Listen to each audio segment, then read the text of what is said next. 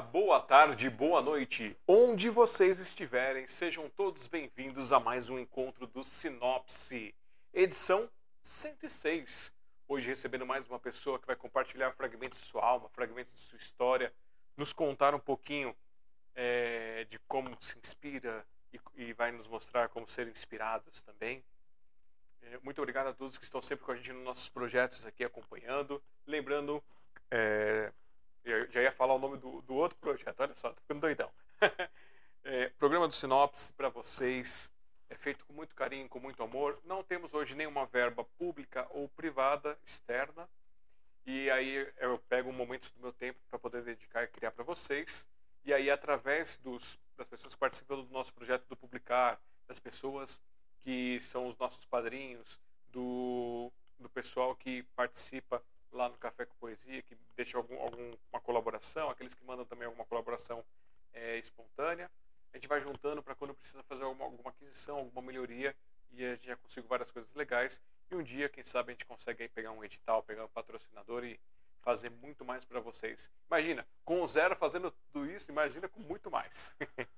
Eu sou Alexandre Jazara, presidente da Sociedade Mundial dos Poetas, organizador e fundador do Café com Poesia da Sociedade Mundial dos Poetas, programa Sinopse e Pílulas de Poesia.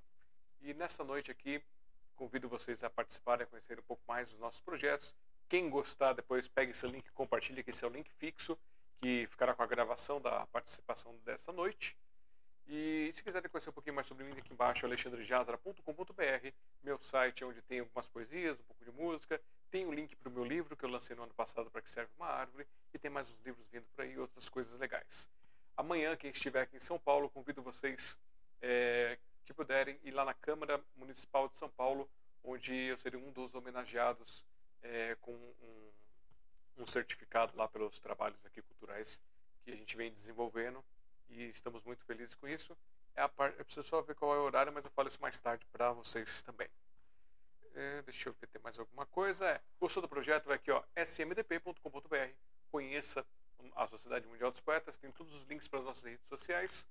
É, você não se esqueça, você pode comentar, compartilhar, é, se inscrever, deixar comentário, deixar like, deixar dislike, e assim você nos ajuda a crescer e divulgar. Isso é uma forma gratuita de fazer deixar também nosso beijo e abraço para Zenaide Sueli Saad, as nossas madrinhas, e para os nossos padrinhos Davi e Dan Brito.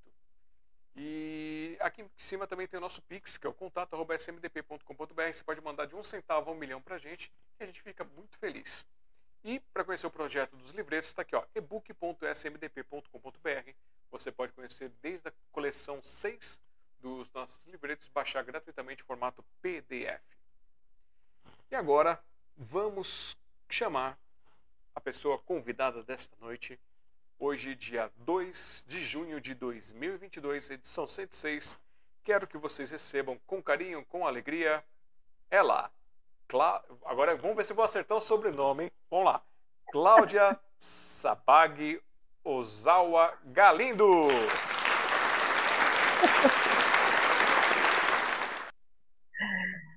Boa perfeito, noite, perfeito, Alexandre. Acertei de primeira? Acertou direito. De primeira, isso é raríssimo. Uhul. boa noite, boa noite. Bem-vindo ao nosso Muito programa. obrigada, viu, Alexandre? E Cláudia, para começar, vamos começar já, já do, do, modo mais difícil. Diga para a gente aí, em um minuto, quem é Cláudia Sabag Ozawa Galindo? Nossa, a gente leva uma vida, né, nessa travessia. Difícil falar isso, mas algumas palavras me soam, né, ou algumas classificações, alguns lugares, alguns espaços de vozes, né, me soam muito fortes, que é o de mãe, o de professora, né, e, e o de poetisa ou de amante da literatura. Então, é alguém que tenta irmanar ou enlaçar né, essas áreas se comunicam aí dentro né, da vida. Uma voz feminina que busca dar conta disso, viu, Alexandre? Da sala de aula, da casa, dos amigos, né? E tendo a palavra sempre, né? Como sendo essa ponte nas relações todas que a gente vai é, tecendo, construindo, né, nesses encontros, nesses encantos com as pessoas. Uma pessoa que gosta de gente. Eu acho que de repente essa pode ser uma boa, é, uma boa forma de, de definir, de me definir. Né? Eu gosto de gente. E a palavra me ajuda a fazer esse contato, essa ponte, né? essa proximidade. Acho que respondo. Muito bem. E vamos começar essa noite aqui já dando boa noite para quem chegou aqui no chat, que é Alexia Godoy. Boa noite, pessoal. Ansiedade para ver essa professora maravilhosa ah! falar.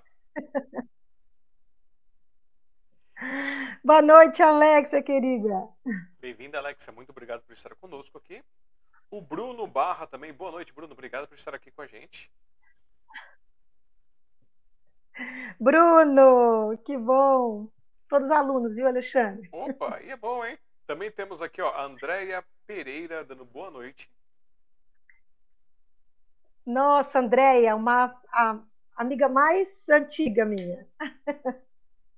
Também temos ali, ó, Muito a Ana Paula Nascimento mandando boa noite. Boa noite, Ana Paula. Boa noite, Andréia. E as duas, né? As duas amigas mais presentes da minha vida aí. Que bom, que felicidade. Muito bom. Também temos aqui dando boa noite. Boa noite para você, Ana Larissa. E ela, Aluna minha também. E quando eu fiz a pergunta quem, quem é André, ela escreveu aqui, ó, alguém que é encantamento. Olha só. Ah, que lindo. Acabaram de se formar. Ana Larissa acabou de se formar, Alexandre. Uma turma de uma leva de professores aí que vão fazer a diferença, tenho certeza. Muito bom. E também temos aqui dando boa noite a Thaís Meiners. Também minha aluna escreveu, escreve contos, viu, Alexandre? Uma turma muito ativa, muito engajada. Mas é Meiners ou Miners? Eu acho que a gente fala Meiners mesmo, né? É porque me lembra muito alemão essa, essa junção dessas letras. Sim. E aí ela escreveu aqui, ó, boa noite, que saudade da professora Cláudia, a maravilhosa e coraçãozinho para você. Ah, obrigada, querido. Nossa, saudade.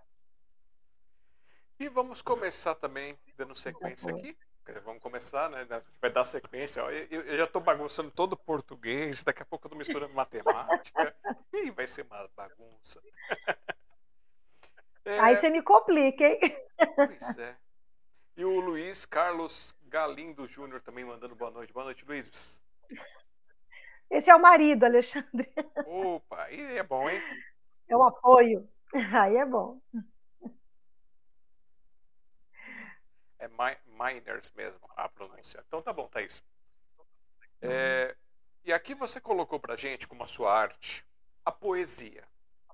Mas eu já estava olhando, estava dando uma olhadinha naquela sua orelha que você mandou para mim do livro, e tem mais coisas ali escondidas, né? Tem outras artes, como a arte de ser professora, a poesia em ser professora, a poesia em ser pesquisadora e outras coisas que a gente vai trazendo mais aqui. Então, você colocou no seu nome aqui da live que aparece para gente como professora, mas você veio, colocou a sua arte como poesia. Então, o que veio primeiro, a professora ou a poetisa? Olha, Alexandre, tão interessante você fazer essa pergunta hoje, porque ontem, né, eu estava ali conversando com os meus filhos é, e eu, a gente acabou de entrar em férias, né, da faculdade, porque o calendário ficou uma loucura por conta da pandemia. E aí o meu filho falou assim: Nossa, mãe, mas você está de férias? Você está estudando, você está lendo, você está preparando projeto de livro de contos. Isso não é férias. Aí eu falei, isso é sim, filho, né? Isso é. E aí eu me lembrei, eu falei, sabe por quê? Quando eu era criança ainda, muito criança, eu me lembro que eu brincava assim na cama de casal da minha mãe e eu colocava os gibizinhos todos ao redor do U que a cama forma e ali estavam os meus alunos imaginários. É por isso que eu acho que primeiro veio a professora mesmo, muito pequena. Eu já brincava de escolinha, depois eu obrigava os amiguinhos do, do meu irmão a serem os alunos. E aí eu fazia monitoria na escola. Então, assim, isso já estava muito latente, né? Já estava muito sinalizado. Então, eu acho que isso a poesia acho que veio mais de um olhar sobre a vida, né? E isso não tinha se materializado ainda claramente, acredito que até uns 12 anos. Dali em diante é que a poesia veio mais forte, né? A se colocar ali até é, em pé de igualdade ou mais do que a professora. Então, acho que a professora veio primeiro. Já que a professora veio lá como pico quando era picurchinha, existia Sim. alguém perto de você que fazia isso, que te gerou esse encanto para ser uma professora? Então, na família, eu acho que não, né? Mas sempre houve as professoras que foram inspiração, né, para mim. Então, é, desde pequenininha, desde pré-escola, né, o início da alfabetização, foram professoras muito amorosas, muito afetuosas, né? Eu acho que isso foi dando uma ideia, né, de que é, é uma profissão muito próxima, uma profissão que se preocupa com o outro, uma profissão que eu, onde eu localizo um agente de mudança, né, alguém que toca o ser humano acima de qualquer outra profissão, né? Uma relação muito muito afetuosa. Acho que essa foi a primeira é, primeira característica que me, que me tomou de assalto. Então, as minhas próprias professoras, né, me serviram de inspiração. E baseado nessa sua inspiração, nesse seu toque com essas professoras, com tudo, é... você fez algum tipo de experiência no seu desenvolver acadêmico, desde lá da escolinha até chegar assim, que você foi ensinar alguém alguma coisa, que você foi mostrar, e aí você viu aquele, aquela fagulhazinha no olho da pessoa de ah, entendi. Nossa, muitas vezes. Antes de ser professora, muitas... A gente está falando antes, antes do professora. Mas se eu vi isso, ou se a pessoa despertou isso em mim? Não, se eu vi você, isso na pessoa? Se você, se você viu, por exemplo, eu na época de escola eu tinha muita facilidade com as matérias e aí o pessoal vinha pedir para mim ajuda para poder explicar o que não tinha entendido. Ah. Eu procurava sempre criar alguma coisa. E aí às vezes uma ou outra pessoa dava aquele aquele brilho no olhar de uau, entendi, descobri, o mundo se abriu. E você antes de ser professora, ah. você teve essa experiência do brilho no olhar dos alunos? Sim, sim, com certeza, com certeza porque é isso que eu estou te falando, ainda pequena, eu já gostava de ensinar. Então, aquilo que eu ia aprendendo, eu já ia passando, né, por exemplo, para os coleguinhas do meu irmão, né, para as outras colegas que a gente tinha da mesma faixa etária, e depois eu fui sendo monitora, assim, nono ano, não, desculpe, sexto ano, quinto ano, eu já ensinava os coleguinhas contratada pela escola. Eu tava, ontem eu achei um recibo, um recibinho, né, para a Cláudia, e aí tem o nome de três coleguinhas meus, para os quais eu dava aula como monitora no período da tarde, e que eram da mesma idade ou menores do que eu. Então ali, e aí era matemática, você vê que irônico isso. Né?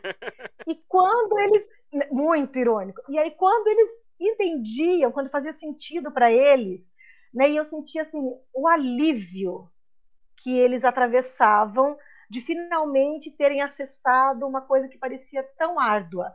Então, ali, esse, né, essa alegria da descoberta, da autonomia, isso a gente é, é maravilhoso. Né? Então, isso foi quinto, sexto ano, já, já dava para perceber esse tipo de coisa.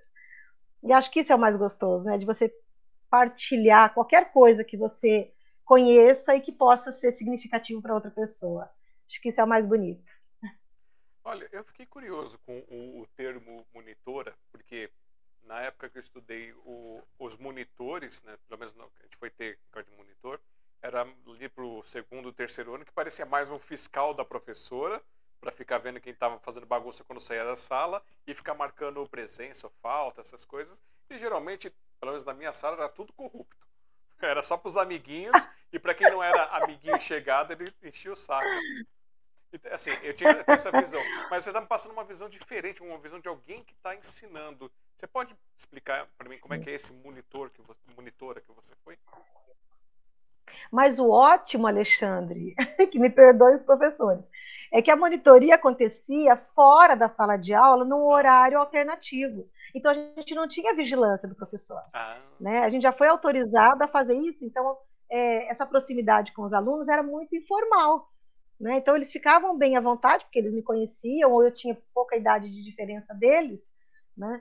Então eles não se sentiam tão né, inibidos de fazer qualquer pergunta, de ter dificuldade, nem nada. E eu também não ia nessa postura né, hierárquica e tudo mais.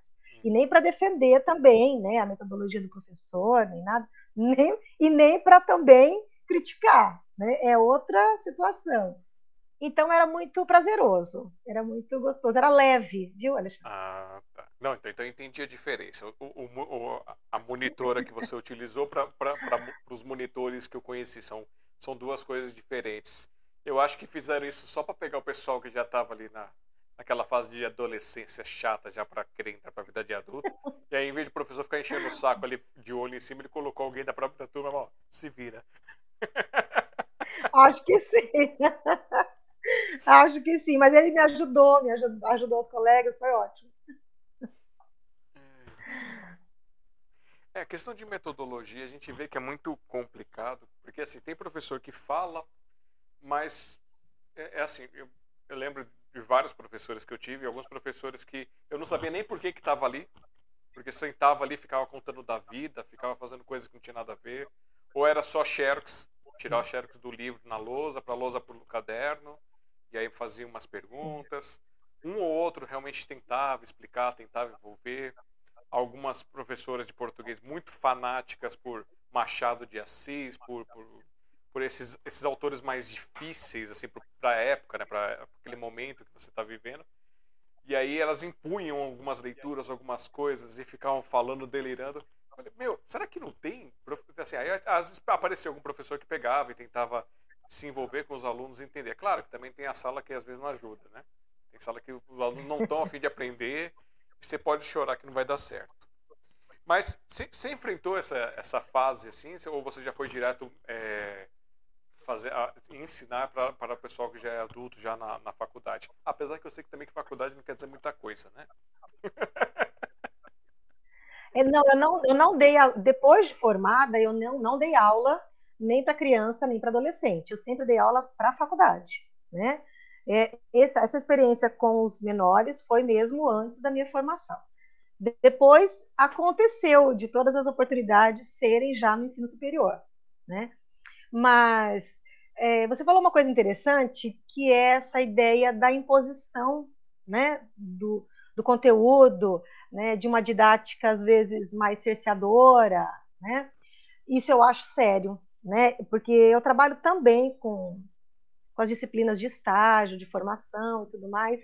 E o que eu acho interessante, o que eu acho importante, é que o texto ou o conteúdo ele deve ser significativo.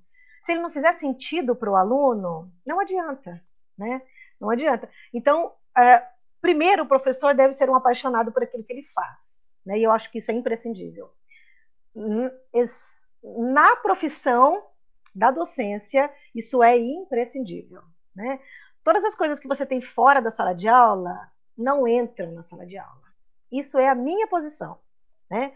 A sala de aula é um lugar é, encantado. Então, ali dentro, ali dentro, você vai para ser um semeador, né? para ser o, o estímulo, para ser é, aquele que, de alguma maneira, permite né? Esse olhar novo sobre as coisas. Isso é de raiz muito poética, né? Esse novo olhar sobre as coisas mesmas de sempre, né? Esse olhar diferenciado para as coisas de todo dia. Então eu acho que o professor, a primeira coisa é o professor gostar do que ele vai fazer. Se ele, se ele mesmo, de literatura, se ele não é um leitor, se ele não é um apaixonado pelas letras, já não vai dar certo. né? Se ele já não é o polo que vai germinar essa transformação no olhar e na capacidade é, crítica, enfim, da sensibilidade do aluno, isso de alguma maneira né, vai ser perdido. Então, eu acho que essa potência primeiro vem do professor. E depois esse olhar para o aluno naquilo que é importante para ele. Porque essa, essa, perspectiva que você colocou desses olhos brilhando, eu sempre falo isso. Quando você está falando sobre o conteúdo e você percebe, de repente, esse, né, esse faiscar, como você disse, né, essa luz, esse interesse. Né? Eu, eu, brinco muito com eles, eu falo, quando muda até a postura, que o aluno vem para frente na carteira, que a mão que estava escorregando levanta, né? Aquele que estava cochilando dá uma acordada, ali você encontrou o lugar certo, né? Então ali você percebe que é o interesse do aluno, que eu estou conseguindo chegar até ele, né? É o espaço da conquista. Então isso é é muito importante, né? E essa metodologia você tem uma metodologia com a qual você chega, mas ela deve ser flexível, né? Porque cada turma tem um perfil, cada turma responde de uma maneira a uma determinada aula. A aula também é só, assim, a semente da palavra, né? A aula, ela uh, cria dimensões imprevisíveis dentro do seu plano. Você idealiza uma coisa, a aula é outra completamente diferente, né? É revolucionário por si mesmo. Então, essa capacidade de se adaptar também, né? Às vezes você pensou em você só usar, não sei, 80% da aula e 20% dos alunos interagirem. Mas às vezes é uma sala muito calorosa, muito crítica, né? Então isso tem que ser repensado no meio do caminho. Né? Você tem que estar disposto a essa é, mudança de, de travessia, de rumo, de percurso o tempo todo. Porque aí, aí está o respeito ao aluno. Né? É essa percepção daquilo que, que faz a diferença para ele. De repente, muitos alunos falam: Nossa, mas parece que a gente agora está lendo um outro Machado de Assis, né? um outro Graciliano Ramos. Quantas vezes a gente não escuta isso? Né? Não é a obra que é outra, é o seu olhar que é outro. Né? Então, esse espaço, importante ter esse espaço, né? para que o aluno encontre o seu lugar, a sua voz, né, a sua contribuição, e isso é tão rico. Então, eu acho que a metodologia, né, a, o próprio conteúdo também, né, muitas vezes tem, tem que ser passível de alguma transformação. Né? Quantas vezes a disciplina começa com uma lista de livros e os alunos, ah, mas tinha outro que era interessante, tem um outro mais contemporâneo, vamos mudar? Vamos mudar, né? Vamos mudar. O interessante é que seja é, dinâmico, vivo, né? que essa troca seja mesmo é, calorosa, efetiva. Então, tudo isso fica muito suscetível, né, Alexandre? A gente tem que estar aberta a essa, essa ideia do Guimarães Rosa de que a gente nunca está pronto, né? Que o bonito do homem é isso, né? Que ele nunca está pronto, ele está sempre por fazer-se, né? Isso é muito bom. Bom, mas aí vem uma outra questão. É essa flexibilidade que você falou de conseguir moldar a aula ao que precisa é, aos estudantes, tudo. Isso não é uma coisa que de repente a coordenação do local é, estimula ou bloqueia?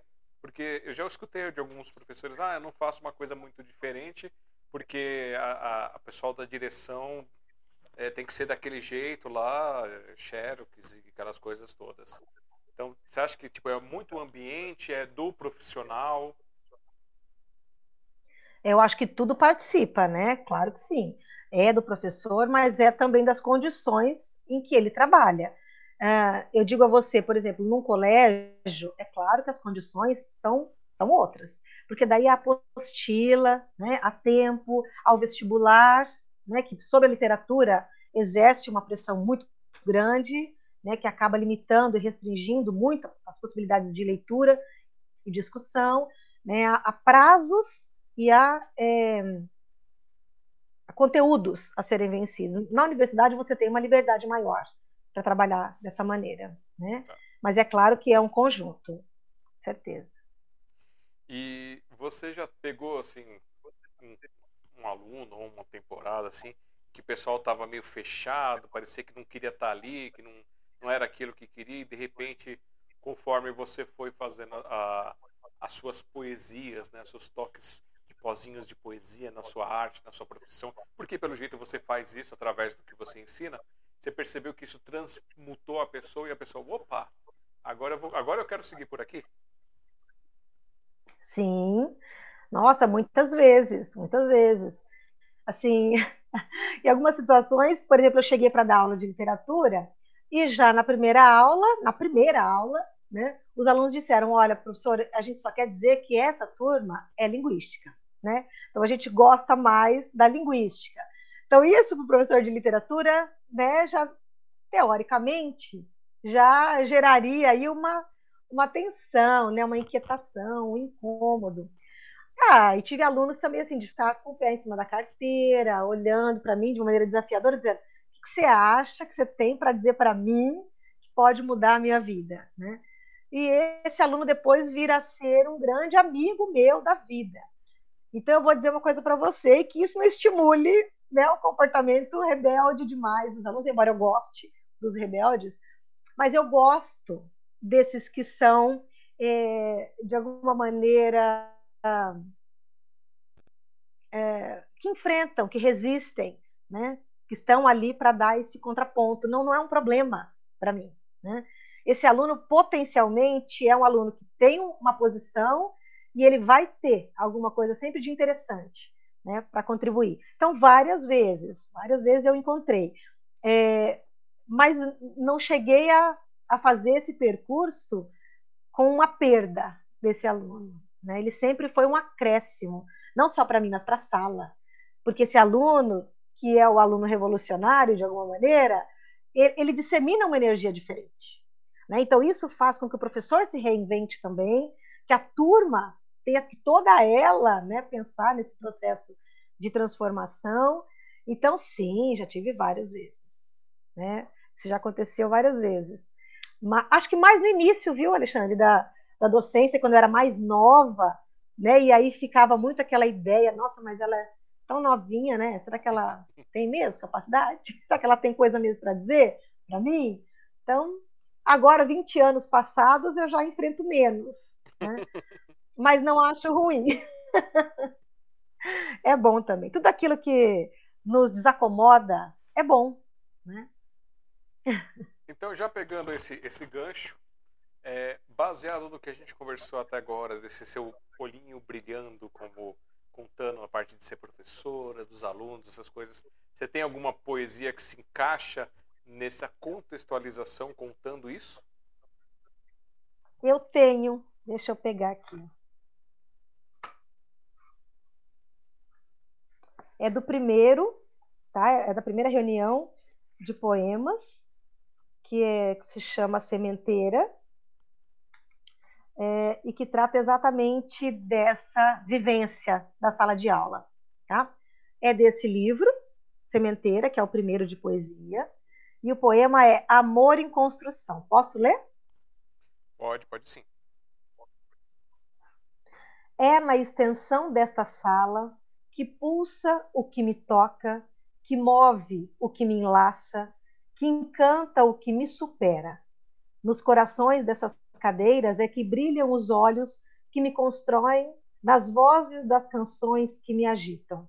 É disso que sou feita, versos que se fiam, nas almas dos que se entregam, nas bocas dos que se lançam, nas vidas que se comungam.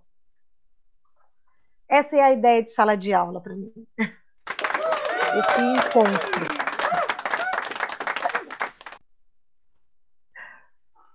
Muito bom. Deixa eu pegar aqui. Vamos, esse, é o, esse que você está lendo é do seu primeiro livro. Isso. Então vamos contar um pouquinho sobre esse livro. Como é que ele, como é que ele nasceu, suas inspirações e tal. Ok. Esse livro, é, os poemas deste livro nasceram depois de um silêncio de quase 20 anos porque eu comecei a fazer poesia e aí eu trouxe até assim para mostrar que interessante que eu não revisitava há muito tempo. Eu tinha assim, ó, folhas de caderno em que eu rascunhava, escrevia, né? Cadernos inteiros de versos que eu fazia com 11, 12 anos. E, e eu participei de vários concursos na minha cidade, na região. Eu tive uma professora, a professora Vânia Flora, que foi quem me deu esse incentivo, né, que, que engrandeceu aquilo que eu fazia, que de alguma maneira fortaleceu né, essa, é, essa prática literária e poética dentro de mim. Mas aí depois eu fui para a faculdade, e aí na faculdade eu tive um professor de literatura, que é a grande paixão da minha vida, que foi a pessoa que me levou para os caminhos decisivos, né, eu diria até da minha existência, né, porque ele me clareou uma série de coisas. Mas ele, Alexandre, quando ele viu os meus poemas, ele disse: Isso não é poesia. Isso que você está fazendo é desabafo. Quando você quiser fazer poesia a sério, você me mostra de novo. Ui. E aí aquilo, né? E aquilo me calou muito fundo. E aí eu fiquei 20 anos sem escrever. Nada. Nada mesmo, né? Mas eu não me magoei, porque eu achei que, que ele foi muito honesto, né? Só quando a gente gosta mesmo, quando a gente acredita numa pessoa, a gente tem a capacidade de dizer com essa verdade as coisas. Porque ele disse para mim: você tem potência, mas você está, né, assim, limitada. Isso que você está fazendo não passa do âmbito do seu umbigo. É isso que ele quis dizer. Né? Isso é diário, não é isso. Isso não é poesia. Né? Você não comunica com o outro. Isso é só sobre você mesmo. Então, isso foi muito importante. E aí, eu fui na minha primeira feira literária, né, em Paraty, na Flip. E aí, durante esse encontro, nesses cinco dias, eu vivi tão intensamente aquelas palestras, os encontros, as sessões de autógrafos, as mesas, e aquilo tudo foi né, me, me inquietando, foi é, assoprando ali as brasas todas, né, que estavam meio adormecidas. E ainda durante a feira eu, eu comecei a escrever na, na volta para casa. E assim, muito poucos meses, o livro todo ficou pronto. Todo. Mas eu não sabia o que fazer com isso. Né? É, e aí eu mostrei então para esse professor e ele falou: publica. Agora publica. Né? Mas eu não sabia o que fazer, para onde ir, nem nada, não tinha grandes pretensões. E olha como a vida é interessante, por isso que eu acho que sempre uh, o encontro é uma coisa é, muito importante. Todos os encontros na vida da gente são muito importantes. Basta que a gente perceba que é um laço mesmo, que você firma. E aí, durante esse período que eu tinha acabado de escrever esse livro todo e sem saber muito o que fazer com ele, eu fui prestar um concurso na Unesp de Assis e conheci durante a prova uma mulher chamada Andréia. E durante a prova, a gente falando sobre literatura, ela falou que ela tinha feito um livro e que tinha publicado pela Patuá. E ela falou: olha, é um espaço super democrático, né? O Eduardo é uma pessoa bacana e tal. Tenta mandar para ele os originais para ele dar um, né? Um, uma opinião, né? É, mostrar uma posição diante disso e tal. E eu, muito despretensiosamente mesmo, digo isso sem nenhuma demagogia, eu mandei o um e-mail com o arquivo. E assim, três dias depois, ele respondeu e disse: mando o contrato para você, vamos fazer, vamos publicar e tal. Então foi muito rápido esse processo, muito rápido desse primeiro livro, né? Da passagem da escrita, depois de um longo silêncio, para essa é, iminência da palavra. Então foi assim, foi muito gratificante, foi muito. Foi? Assim, é, deixa eu até dizer aqui, porque a gente começou num ano e ele foi publicado no outro. Então ele acabou saindo em 2017. Né? Nós começamos em 2016, 2017. Cinco anos. Né? Ele foi publicado. E, e, foi muito bom, a gente fez né, os lançamentos assim, nos lugares que para mim eram muito importantes, que é a escola, universidade, né? Então, assim, eu posso te dizer isso, eu escrevo prioritariamente para os meus alunos. Eu nunca deixo de dizer isso. Então, o meu foco de interesse é sempre que a poesia seja essa sementeira mesmo, né? Que ela germine nos corações desses alunos sempre. Por isso que eu te falo que eu não consigo separar uma coisa da outra, né? A professora da poetisa não, não dá. Mas, é, mesmo com essa puxada de orelha, digamos assim, você deixou de colocar as coisas do seu umbigo para as pessoas também conhecerem? Não, não, mas assim, naquela ideia de uma dimensão naquilo que me toca, mas que é de alguma maneira universal. né? Sem o estreitamento é, de que a minha experiência pessoal se sobreponha à ideia da própria vivência. Né? A vivência como sendo uma partilha. Eu passo, você passa, todo mundo. Né? É o meu filtro, mas ainda assim é um filtro de um ser humano né, passível das mais diferentes é, dos mais diferentes espantos né, e das mais diferentes ternuras é, a que estamos sujeitos todos nós. Então essa essa possibilidade, né, hum. de que claro é minha, lógico que é o meu filtro, claro que é a minha perspectiva, né, meu ângulo, mas com essa ideia de que o meu eu se comunica com o seu, né? É um eu um pouco mais amplo nesse sentido. Certo. E qual é a sinopse desse livro para o pessoal entender? Tá. Eu vou tomar aqui a liberdade e vou ler para você, tá? O, a Orelha, que a minha amiga Ana Paula, que aí você citou no começo, que é jornalista, né? E teve a delicadeza de fazer aqui para mim, depois de ler a reunião dos poemas, tá? Então ela diz assim, ó: Todo bom semeador sabe a hora certa de plantar, escolher as melhores sementes e o solo mais fértil. Em Sementeira, Cláudia lapida em seus poemas a essência maior da poesia, a imensa variedade de sentimentos que ela carrega em si. Com olhos atentos e sensíveis, ela deita suas palavras na raiz da emoção e no seu labutar desvenda a epifania que se esconde no dia a dia, no cotidiano, no simples viver. De uma intensidade pulsante, seus poemas ora nos provocam, ora nos emocionam, e não tem como passar imune ao seu fazer poético. Não por acaso são 40 poemas ao todo, frutos de uma reflexão espontânea de quatro décadas de vida, que de repente chegaram e instigaram um novo reconstruir. Da matéria-prima da vida surgem reflexões poéticas profundas, mas também breves e leves de quem sabe transformar o quinhão miúdo da vida que lhe é dado em comunhão com o melhor e ousado que carrega em si. Há também em sua poesia uma musicalidade intrínseca, que talvez seja uma aprazível influência de tantos anos dedicando-se à interrelação entre música e poesia, desde o tempo dos trovadores medievais. Definitivamente, a semeadura já está pronta. Aproxima-se a hora da colheita. É, generosa, muito generosa, mas acho que ela dá conta disso, né? Que a gente parte das, das miudezas, das pequenezas, e isso ganha uma amplitude daquilo que é essencial, né? Então, é, acredito que ela tenha dado aí uma uma ideia muito boa dessa reunião dos poemas. E ela fala em musicalidade porque sempre eu trabalhei com a relação da poesia com a música. E isso vai em todas as disciplinas, em tudo que eu faço né, na minha vida mesmo. Por isso ela fala na musicalidade. Então, para a sinopse do livro.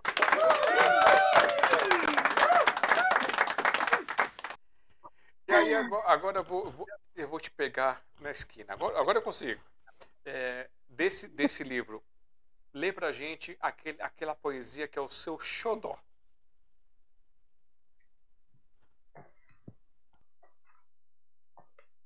É engraçado, né? Que a maioria das pessoas diz: ah, eu não tenho um preferido, é difícil, né? São tantas. Ah, mas eu acho que tem sempre aqueles que a gente revisita, quando faz os lançamentos, pede para as pessoas lerem, né? Então, acho que de alguma maneira eles são decisivos. Sequestro. Anseio uma profusão violenta de luz que esgarça os limites do tempo e subverte o espaço dos corpos. Taquicardia do que é mínimo, asfixia do que se acovarda.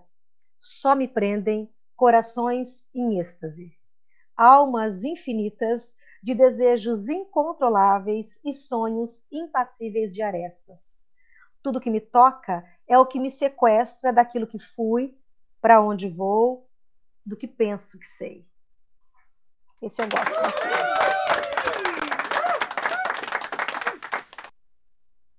E esse seu livro que está aí do seu lado agora, aqui mostrando a capinha para o pessoal, onde o pessoal consegue adquirir? Banner. Não, não, eu coloquei na tela aí, ó. Dá uma olhadinha, dá uma olhadinha no ah! seu celular.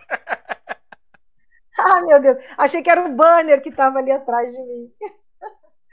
Só um minutinho. Ah, Para mim não aparece, Alexandre. Acho que é, é, é o sementeiro, é esse que eu é acabei de falar? Eu peguei, peguei aqui na, é na web. E aí a pergunta é, onde o pessoal certo. adquire ele? Sim. O Sementeira é, saiu pela editora Patuá, né? Então, pelo link da editora ou pela loja no Patuscada, né? Em São Paulo, na Vila Madalena. E, e comigo também, né? Então, assim, normalmente os alunos, os conhecidos, eles acabam adquirindo comigo mesmo. Mas mais longe, né? Quem tiver que, que não more, que a gente não se encontre, que a gente não se conheça, então é, na livraria, na editora, diretamente com a editora Patuá, é que vocês conseguem adquirir. Acho que na Amazon também já está. É isso que eu ia perguntar. Tem versão digital dele? Eu acredito que sim, viu, Alexandre? Acho que já tem. Vamos ter que pesquisar aqui para descobrir. Uá, uá, uá, Enquanto isso, é... Ué, cadê? Ah, voltou. É, vamos, vamos aqui no chat um pouquinho. É, a Andréa tinha mandado as palminhas para você anteriormente. A Ana Paula colocou aqui, ó. Adorei os alunos imaginários, já treinando desde pequena, lapidando esse dom de ensinar e encantar. Chegou mais uma pessoa nova aqui também. Seja bem-vinda. Ellen Regina Contadora. Ela escreveu ah, a professora Cláudia é a melhor. ah, ela é uma amiga muito querida. Eu não a conheço há muito tempo, mas é como se eu sempre estivesse convivido com ela, né? E ela é uma das minhas grandes incentivadoras, viu? Tem os dois livros, tá sempre falando sobre isso, às vezes posta um poema. Então ela é uma amiga, assim, daquelas que estão vibrando junto comigo sempre. Obrigada, ela. Obrigada. Também seja bem-vindo, Luiz Gustavo Gisse é uma professora nota 10, porque antes de tudo é um ser humano nota mil. Olha só, e eles nem precisam de nota mais, viu, Alexandre? Todos já passaram. Ai, que coisa gostosa. Luiz, ficamos devendo um café um para o outro, né? Acabamos de passar por uma disciplina também que foi ótima, né? É uma turma muito boa, a turma do Luiz. Fico feliz que você tenha podido entrar aqui. Obrigada. Muito obrigada pelo seu carinho. Luiz é ótimo. Também temos aqui boa noite para você, Newton Santos. Claudinha, nota mil e coraçãozinho. Newton, o Newton você vai achar agora engraçado, Alexandre. Newton é meu grande parceiro de Muay Thai, porque eu faço Muay Thai. Louco, né? A gente escreve poesia e luta. É que a gente luta com as palavras, né? E luta com o corpo também, né? A vida é esse espaço problemático, né? Que a gente tem que resolver em diferentes instâncias. E Newton também é um grande incentivador, nos lançamentos sempre esteve presente, um amigo que me dá muita força, né? Muito obrigada, Newton, Everton, pessoal todo da academia. Sabia que você ia aparecer em algum momento. Também temos aqui Rogério Brito Correia, do Sarau Amor e Esperança. Rogério, bem-vindo aqui, mandando boa noite e mandando os parabéns para você. Obrigada, Rogério. Rogério não conheço, por enquanto, né, Rogério? Ele também já, já esteve aqui com a gente é, dando entrevista, trazendo também o livro dele, né? É, aí eu vou escrever. Rogério, eu vou pegar aqui a capa do seu livro, que acho que eu tenho ela guardada aqui e eu já li o nome. Mas é, também é de poesias, ele gosta de, uma, uma, umas poesias bem, bem assim, um estilo bem, bem legal. E a Liliane Fernandes mandou aqui, ó, maravilhosa e coraçãozinho. Liliane também. Liliane acabou de ser minha aluna, maravilhosa, participou de um cursinho de literatura para os alunos do vestibular do Paz. Uma turma, assim, é dessas que eu disse a você, que vão fazer a diferença. São turmas que farão a diferença em sala de aula, tenho certeza disso.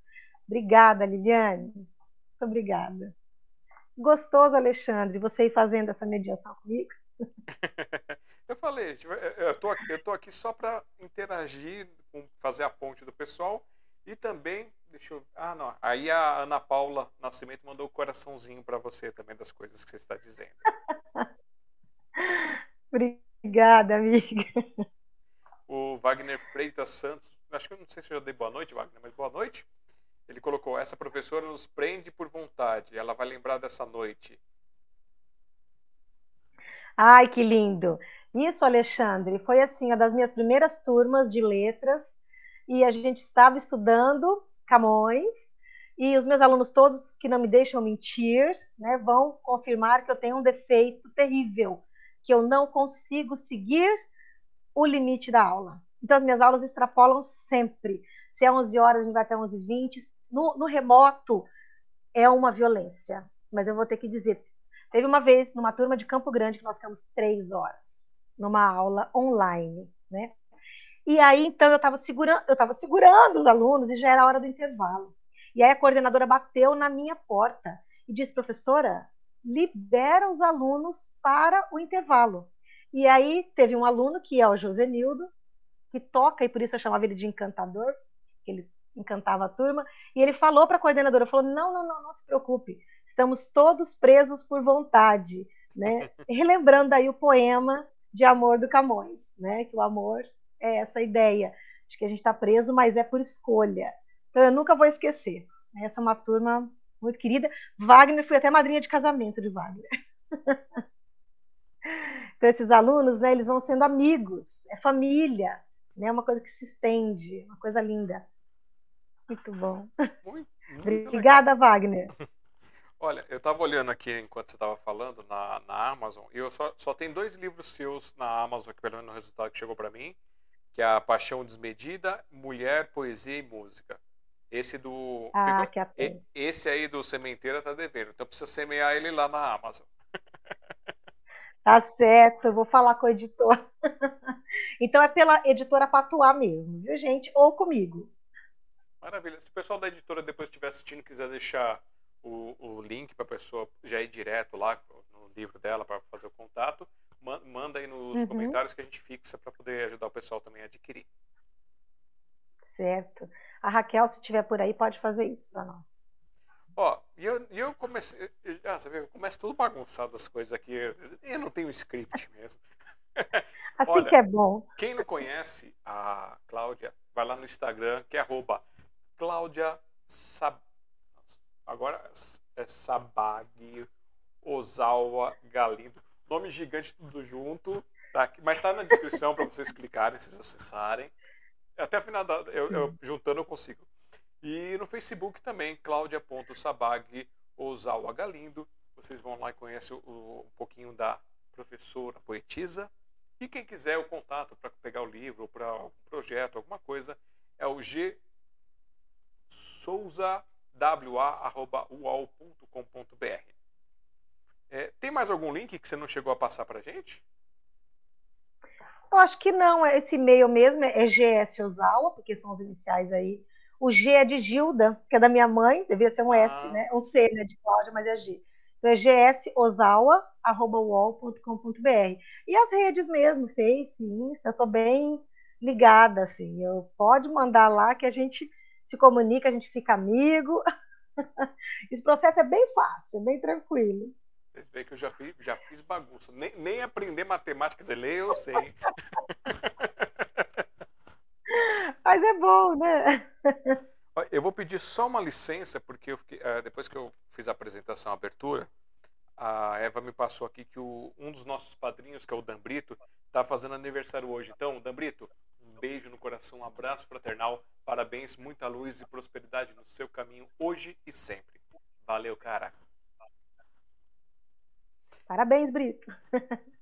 e agora vamos lá, por, com mais um pouquinho de, de Cláudia. Vamos, vamos, vamos, vamos desbravar um pouquinho mais sobre esta mulher poetisa.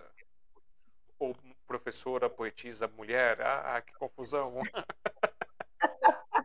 Mas é isso mesmo. Eu lendo aqui na orelhinha do seu é livro, é né? Jeito.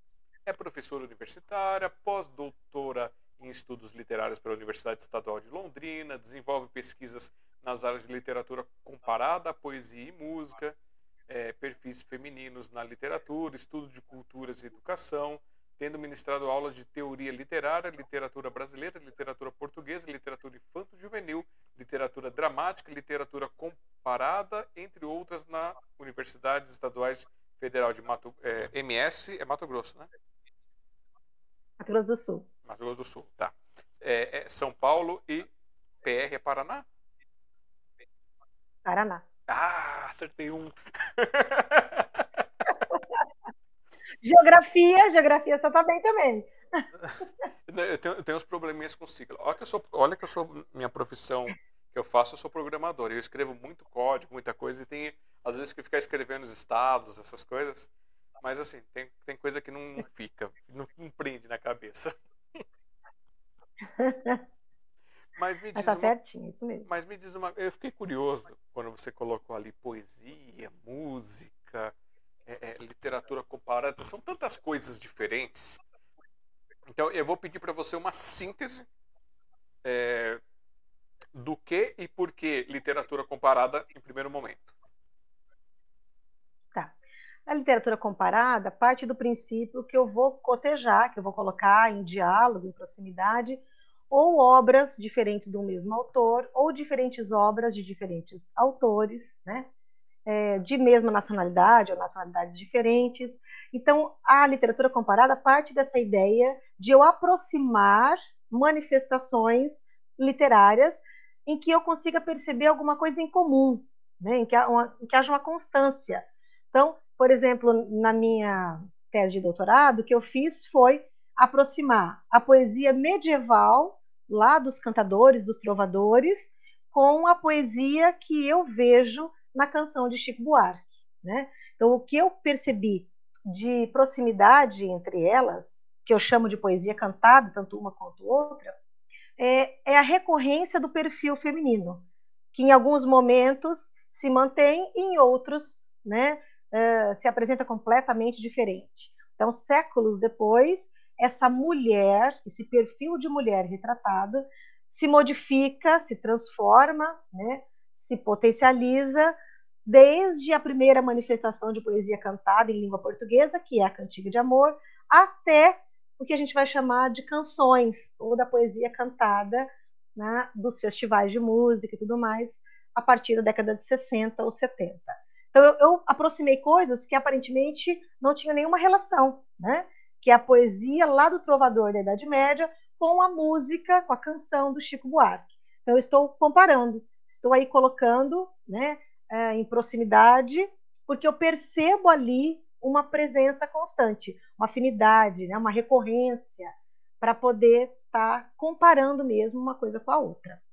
A literatura comparada né, se é uma possibilidade, viu, É uma.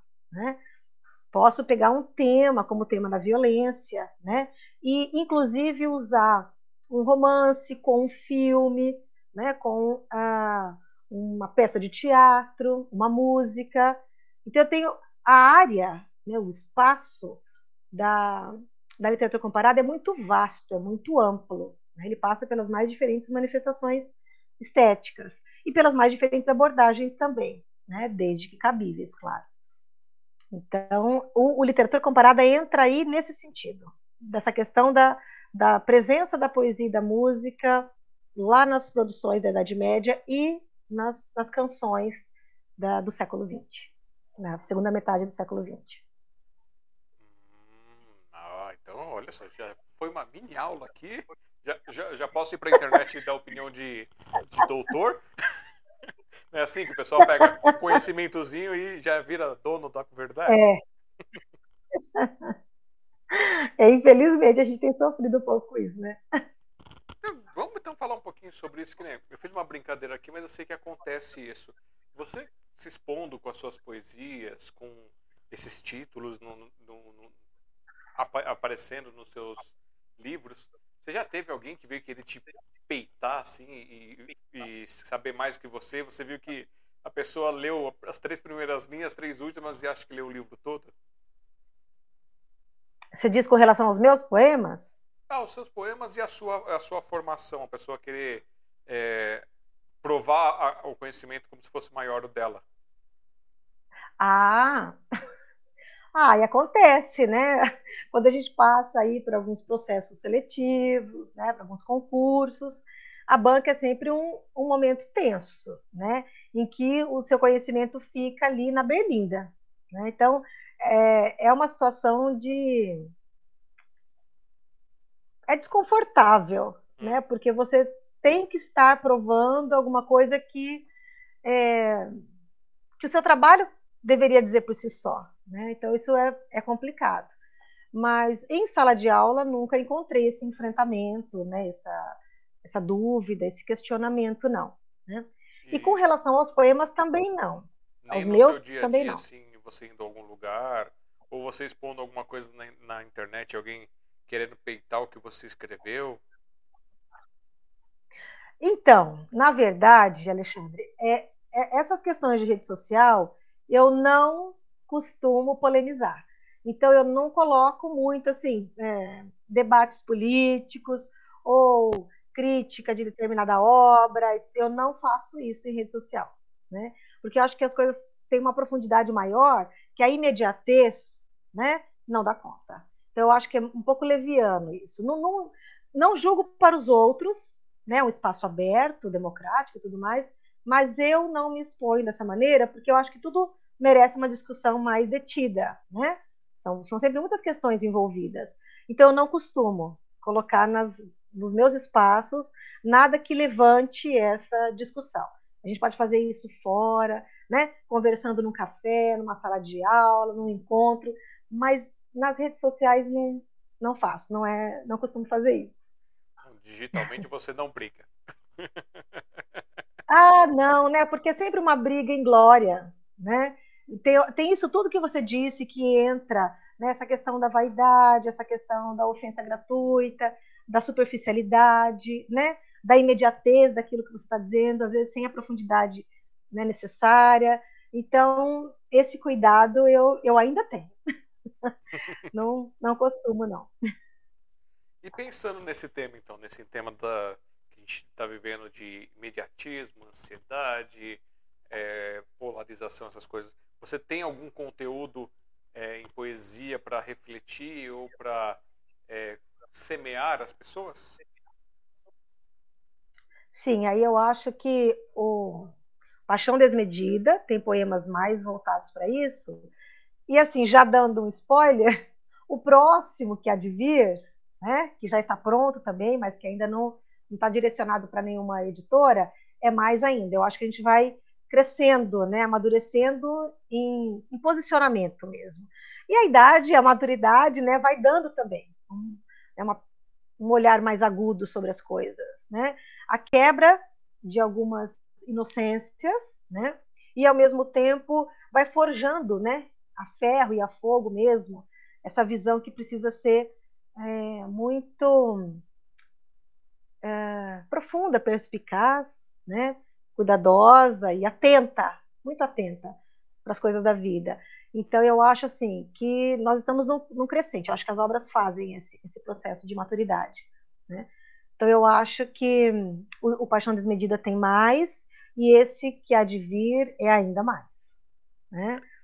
Então, para a gente se despedir momentaneamente da sementeira, coloco a capa novamente e peço que você pegue mais um uhum. conteúdo para adoçar o bico dos nossos passarinhos da live. ok. Eu vou ler então o que dá título ao livro, tá? Sementeira. É aqui que me extasio do que me abandono, do que me abandona, me desculpe. Agiganto pulsões do que me fenece, crio eternidades a tudo que me consome. Por essa razão sem sentido é que me encontro forçosamente a meio ser do que me falta. E se de onde me vês é tudo opacidade, é porque de onde venho inunda-me a luz.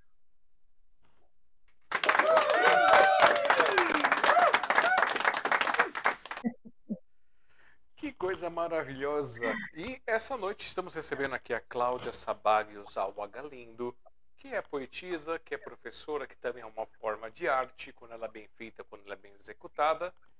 E tem mais coisas vindo por aí, porque completamos nosso primeiro ciclo de, da primeira hora das, do Sinopse. Hoje, 2 de junho de 2022, é, a edição 106 para vocês, mais uma um fragmento de uma alma, mais uma história aqui compartilhando e fertilizando essas almas que aqui acompanham esse projeto. Parabéns por estar aqui com a gente, obrigado também por estar abraçando o nosso projeto e quando você veio para esta live, eu esqueci de falar. Você clicou na. Assim no, momento, assim no momento que você mandou o conteúdo, começou a clicar nos links para vir fazer com a gente, você pegou um vírus. E agora esse vírus não tem cura, não tem resolução, não tem jeito nenhum, que é o hashtag vírus do amor, onde você é obrigado a se tornar esse vírus e espalhar isso através da sua arte, do seu trabalho, das suas paixões. Seja bem-vindo ao hashtag vírus do amor.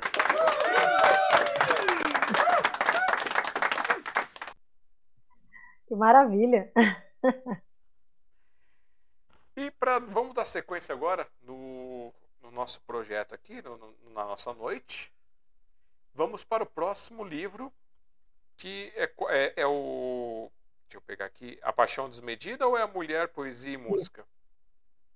Não, é Paixão Desmedida. Mulher, Poesia e Música é uma tese de doutorado. Então aí eu não tenho produção minha. Né? É aquela literatura comparada que eu te falei. Certo.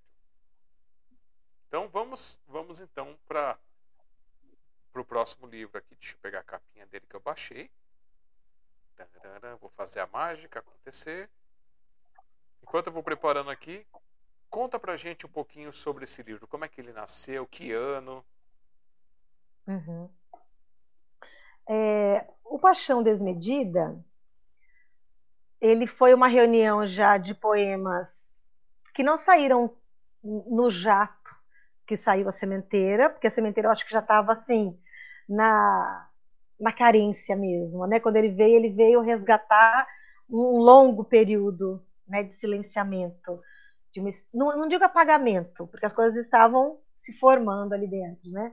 Mas de silenciamento, assim, na, na exposição da palavra mesmo.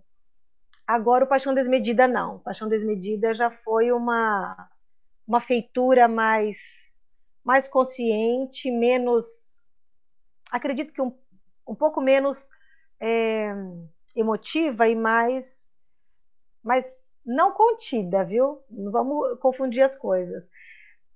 Mas foi mais trabalhado, mais amadurecido, né? Assim, pensado no, no outro nível já mais de, de profundidade, eu acredito. Mas muito mais incisivo também, desmedida nesse sentido de, de não cercear a intensidade daquilo que eu queria dizer, né? Então, paixão desmedida, eu acredito que seja mais intenso, né? Mais é, livre dos pudores de toda ordem, né? Dos pudores do politicamente correto, dos pudores é, dos nossos valores passados, né? Ou arcaizados, enfim. Né? Então, o paixão desmedida ele é mais livre. Eu acredito que ele ele tenha conseguido dar esse salto né, de uma série de grilhões que ainda eu via presente em, sementeira. Então, acho que ele se dá mais a liberdade. Por isso, essa ideia do, da paixão desmedida mesmo. E por isso, essa, essa ideia da borboleta também, né? Da, do voo, da transformação, do amadurecimento, da metamorfose. Acho que isso tudo é muito pertinente quando a gente pensa no, no Paixão Desmedida. E, e uh, o leque também, né, dos temas é maior, também por conta disso, né? Dessa consciência mesmo. E para o pessoal ter um gostinho, escolhe um poema para gente. Tá certo. Lembrando que eu já fiz a pesquisa, já, a versão digital eu sei que tem lá na Amazon. Mas a versão impressa, será que ela existe? Será que ela está disponível para aquisição? Não percam daqui a pouco. tá certo. É... Eu vou ler entre, entre mulheres, né? Para pensar, porque a, a questão do feminino me é muito cara, né? Nos estudos, na minha posição na vida, na minha atuação como professora. Então, o feminino é forte em mim. Né? Então eu vou ler esse Entre Mulheres. Olhar o horizonte além do teto do sonho. Expandir latências de amor em paredes de céu. Encontrar frestas de luz em esperanças ao rés do chão. E não se cansar de se reformar e se reinventar e se reamar. Coração em descompasso passo apressado, sussurro de aviso, visagem de urgência, viragem de paz. feminino viril, rocha de flor, laços de voz, engrenagens de mãos. Ciúmes do tempo, abraços de histórias, afetos de dor, presságios de distâncias, descuidos de segredos, sorrisos de saudades, lágrimas tecendo infinitos de palavras, entre ventres que fertilizam alianças, olhos que afirmam a grandeza da vida, marcas que revelam a força das lutas, cicatrizes que constroem a suavidade do sem fim.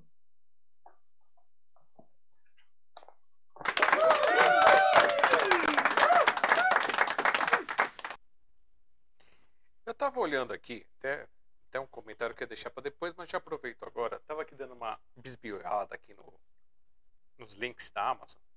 E aí o seu primeiro uhum. livro aqui, ele tá com uma, ele tem um tom de rosa. O segundo livro tem tons de rosa, o terceiro livro tem tons de rosa. É proposital o som de rosas? É por causa desse seu elo é, do feminismo que é importante para você? Olha, você vê que coisa interessante. O primeiro, que é esse Mulher, Poesia e Música, né, de que você está dizendo, na verdade, eu não, não havia sugerido nada para essa capa né?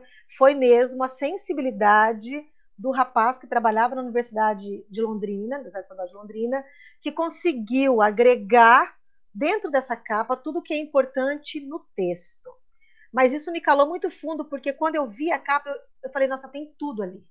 Tem a força do feminino, tem ali o, o violão que remete ao corpo da mulher, mas que também remete ao instrumento, que não deixa de ser música e de ser poesia, tanto a mulher né, como o instrumento remete a isso.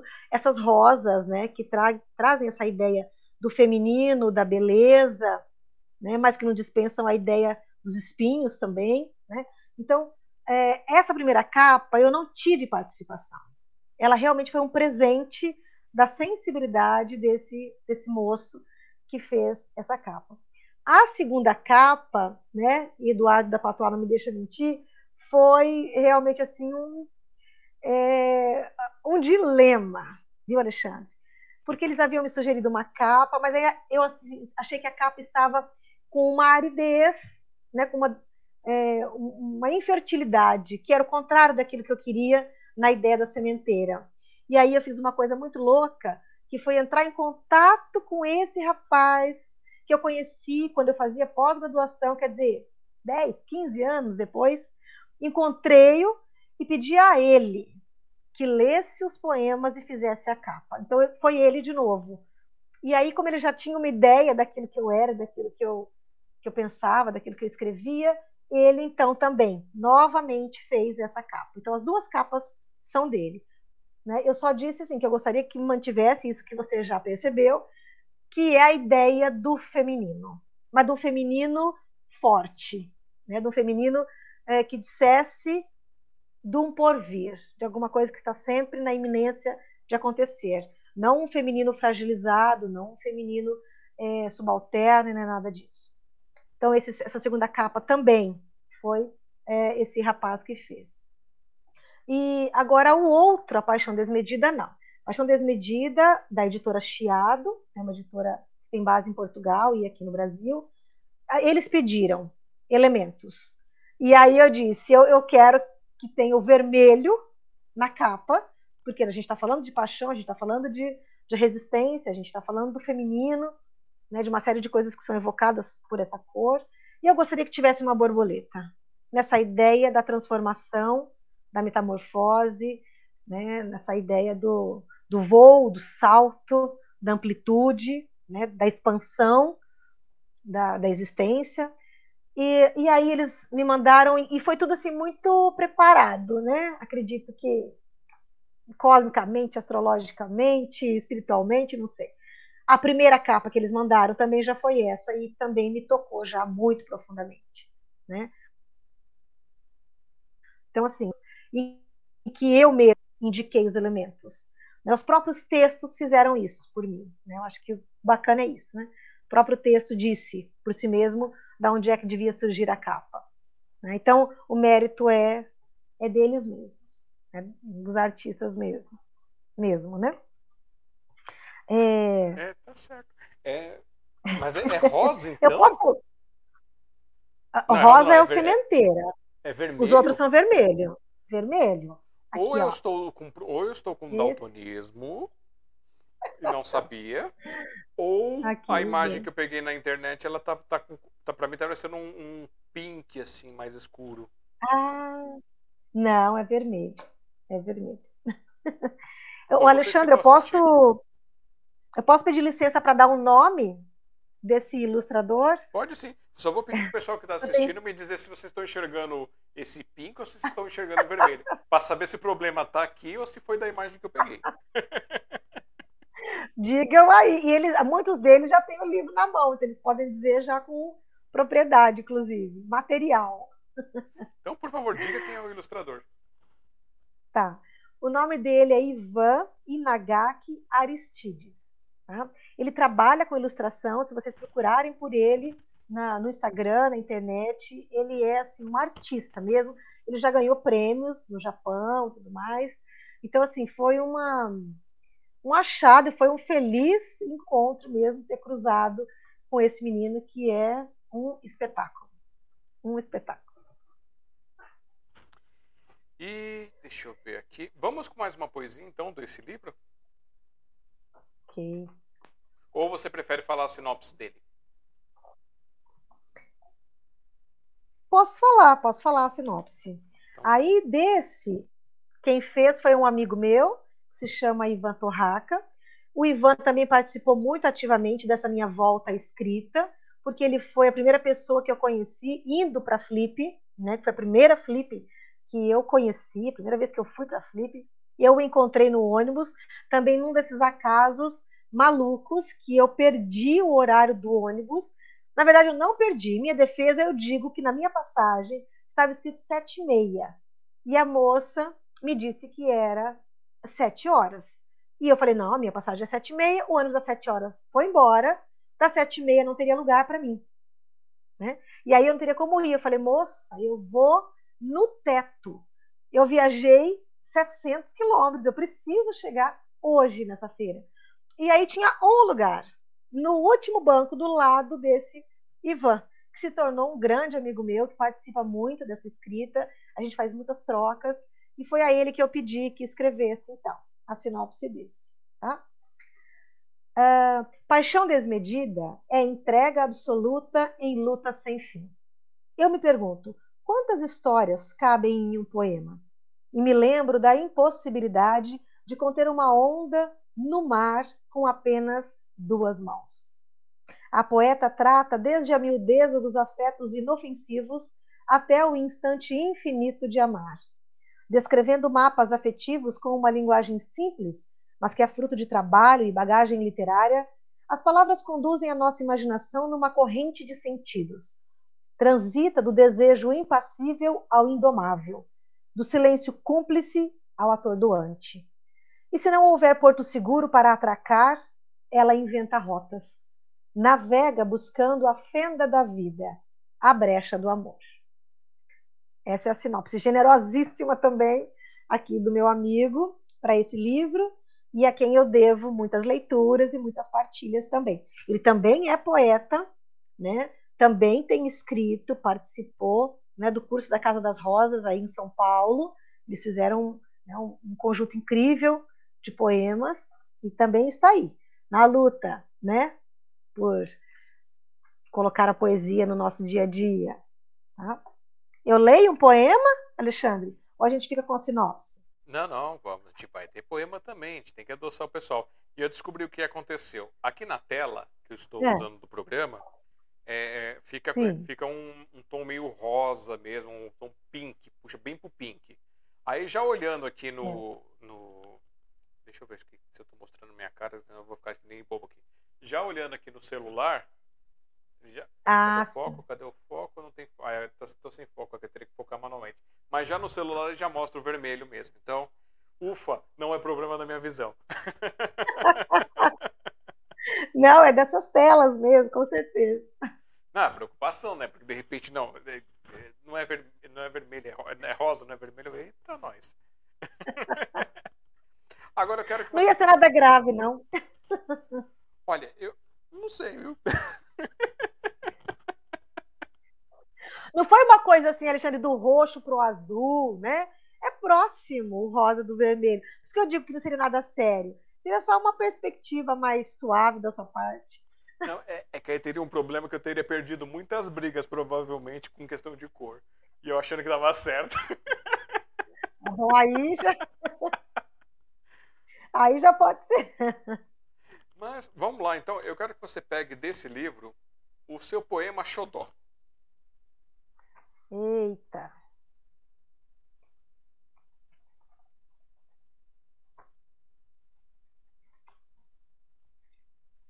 Eu tô com uma impressão que você tá cada vez mais para sua esquerda. Ah, será que eu tô mexendo na cadeira? Para onde que eu tenho que ir? Para cá, então? Isso. Aí? Aí melhorou. É porque as coisas estão aqui e eu tô pegando as coisas, né? Então acho que eu tô indo para lá. Inconscientemente eu estou indo para lá. Então, de novo, eu acho. Ah, peraí. Daqui a pouco eu escuto o é sininho o de contrário, gente. É o contrário. oh, meu Deus. Agora sim, Então só, só quem sabe que barulhinho pim é esse vai entender a piada. Nossa, e tanto tempo eu dando aula online, né? E eu me perdendo aqui, mas é diferente. Ok, tá. Você sabe que eu fico na dúvida de dois, deixa eu pensar aqui. É, manda os dois então. Eu vou, Eu não tenho nada eu vou ler. Não, né? Eu vou ler o corpo instrumento, então, tá? Corpo instrumento. As vozes do mundo dançam todas em mim. Plasmam asas de notas, benditam acordes de luz. Consagram melodias, comungando a música da vida. Reverbera nos meus silêncios a orquestra desordenada de gestos, a maravilhosamente caótica turba de gentes. A corda que vibra o meu coração é absoluta como o instante que nos limita. No meu corpo, o instrumento, todo fio é tenso, cada corda é impulso, o menor toque é canção. Partitura onde toda voz ecoa, cada olhar me vibra, o menor som faz rima.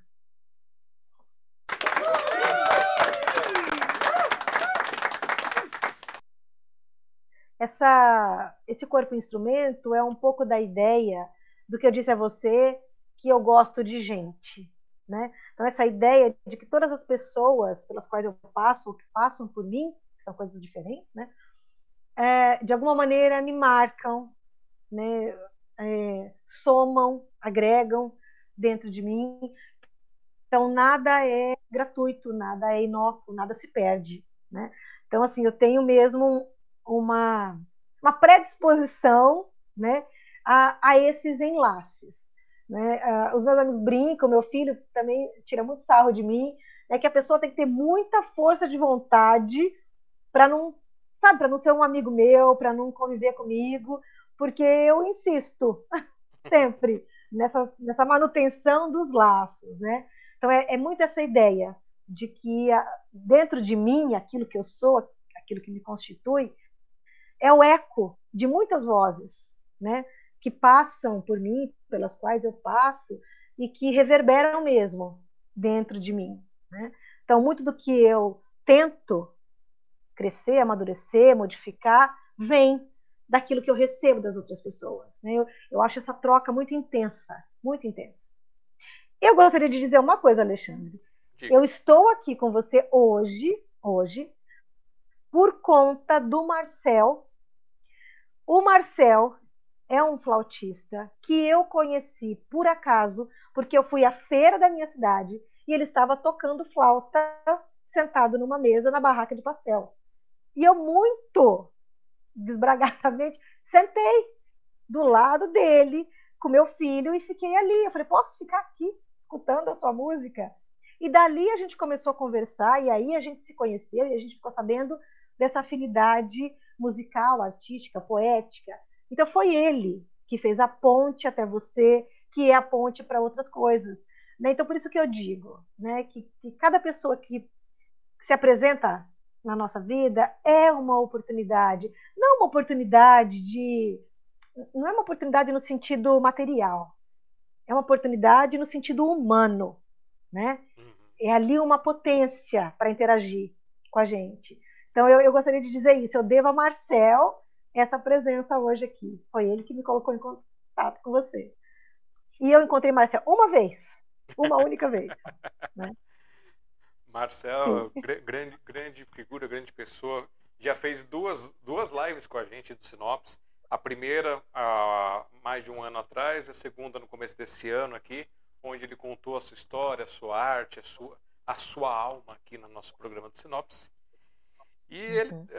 tá, voltou ao sonho dele, que é trabalhar na Marinha e tocar também a flauta dele em público. Ele já fazia isso aqui e está fazendo na, lá na, na, cidade de vocês aí.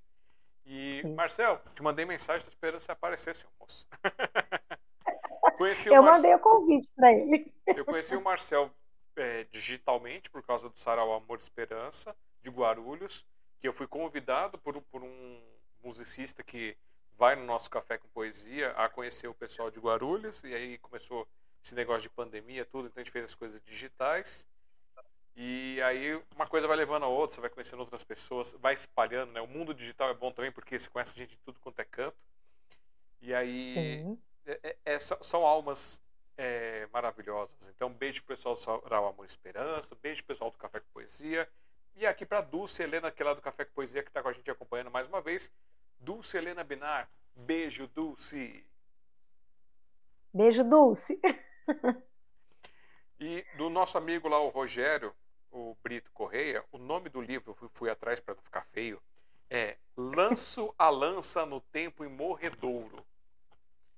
Bem legal aí, quem tiver oportunidade, tá, tá, tá disponível digital, fisicamente, adquire com ele. Assim como também este livro que eu vou colocar novamente aqui na capa para você, na, na tela para vocês, na capa não, né? A Paixão Desmedida, da, de Cláudia Sabag Ozawa Galindo, que a pessoa compra onde esse livro? Que digitalmente eu sei que na Amazon e fisicamente. Nossa, esse tá bem fácil, viu, Alexandre? Esse tem comigo, né, as pessoas que moram perto, os meus alunos, é, tem pela editora Chiado, e aí tem todo lugar. Tem na Livraria Cultura, tem na Martins Fontes, tem na Amazon. Sim, todas as, as, as livrarias mais conhecidas, em todos, eu garanto a vocês, porque eu já conferi. Esse, como é mais recente, eu consigo acompanhar mais fácil, né? Ele está em todos, então é muito fácil. Ele tem e-book, ele tem versão, acho que Kindle também, então já está mais é, acessível, modernizado, esse processo está mais fácil. Né? Mas, mas eu tenho também vários ainda, tá? Comigo aqui, se for mais fácil. É que às vezes a pessoa quer comprar com o autor para receber autografado, com uma dedicatória. É. Isso é gostoso também, né? Porque é mais uma ponte que você cria. Né? Você escreve alguma coisa para a pessoa. Normalmente, quando você conhece, aquilo é, né, é uma relação entre essas duas pessoas. É mais do que só uma assinatura. É, é uma marca dessa vivência, né? Essa relação mesmo. E vou, vou agora abordar aqui, é, baseado no que a gente já conversou, nos dois livros que você já trouxe aqui, no que tem alguns dados. Você fala muito do, do ser feminino, né? Você pode descrever para mim o que, que, é esse, o que é esse ser feminino, o que é ser o ser feminino na sua concepção? Nossa! É o mesmo que você me perguntar para falar o que é poesia, né, o que é a Cláudia, você está cheio das perguntas capciosas, né? Olha, é muita coisa, né? Sem, sendo feminista, porque eu sou mesmo, abertamente, né? Mas eu acredito que o feminino é aquilo que tem da da expansão da nossa sensibilidade, muito, nessa capacidade de se voltar para o outro, nessa capacidade de ser resiliente, de se reinventar, essa ideia mesmo que eu coloquei no poema de ser uma rocha de flor, né? Um viril, né? No sentido de, de força, né? Que supera todas as cicatrizes, todas as marcas, todas as opressões, todas as violências, violência de toda ordem, né? Nós temos violência de toda ordem, né? É, falando especificamente do feminino, uma violência emocional, uma violência psicológica, uma violência financeira, uma violência social, uma violência política, né? Então, quando a gente pensa em toda a história, né, por tudo que a mulher já passou, né, há muito que se dizer, há muito que se dizer, num caminho bastante é, árduo, né, em que se há de ser muito vigoroso, né, muito resistente. Eu gosto de pensar muito nessa, nessa ideia da resistência. Quando eu penso no feminino, eu penso na resistência. E numa resistência que é tão especial que não é uma resistência que é amargura, é uma resistência que é ternura também. Né? Essa capacidade uh, de ter estofo para passar pelas coisas todas, né? e ainda conservar aquilo que há de ternura. Eu não estou falando de doçura, eu não estou falando de inocência, eu não estou falando de ingenuidade, eu estou falando de ternura, né? Aquilo que é humano. Eu acho, e você é muito, inclusive, feminista para dizer isso, mas eu acho que o grande resgate, né, da humanidade vem desse feminino. O feminino que pode estar no homem, não precisa ser só na mulher. É o feminino como uma essência, uma essência de resistência e ternura. É assim que eu vejo. Né? Porque nós estamos o tempo todo né, passando por uma série de, uh, de processos de se rasgar e remendar, ainda lembrando aí o nosso Guimarães Rosa, né? nesses instantes todos de epifania, como diria a nossa Clarice, mas, mas sem perder esse olhar que é o olhar da descoberta, que é o olhar é, do afeto, né? que é o olhar de humanidade. É isso que eu acho importante. Então, o feminino é aquilo que, para mim, é, é, muito uma ideia daquela de que quando. Né, vou, vou retomar aqui, fazer outro, outro diálogo. De quando o navio está afundando, né, as últimas pessoas a abandonarem o navio são os artistas, as crianças e as mulheres. Né? Então, assim, são aqueles que resistem, aqueles que insistem, aqueles né, que não é, que não abrem mão antes da luta. Então, acho que isso é muito feminino. Né? Essa ideia de entrega, de luta e de ternura. A gente poderia buscar muitos exemplos, né? Desde a religião, a literatura, da história, né? a política, enfim. Então, nós temos muitos, é, muitos vultos, muitas mulheres que são revolucionárias, porque conseguiram manter essa ideia da luta sem perder a humanidade, a ternura, a capacidade da sensibilidade, né? da entrega, da, do pertencimento a alguma coisa maior que elas mesmas. E aí você me corta, Alexandre, porque é o que eu digo para você, não, não tem limite, a aula vai, a conversa vai, né? Porque são assuntos muito profundos, né? Senão a gente corre o risco de ser superficial demais, né? Mas enfim, acredito que seja essa ideia, né? Do, do viril, é, do viril terno, de alguma maneira.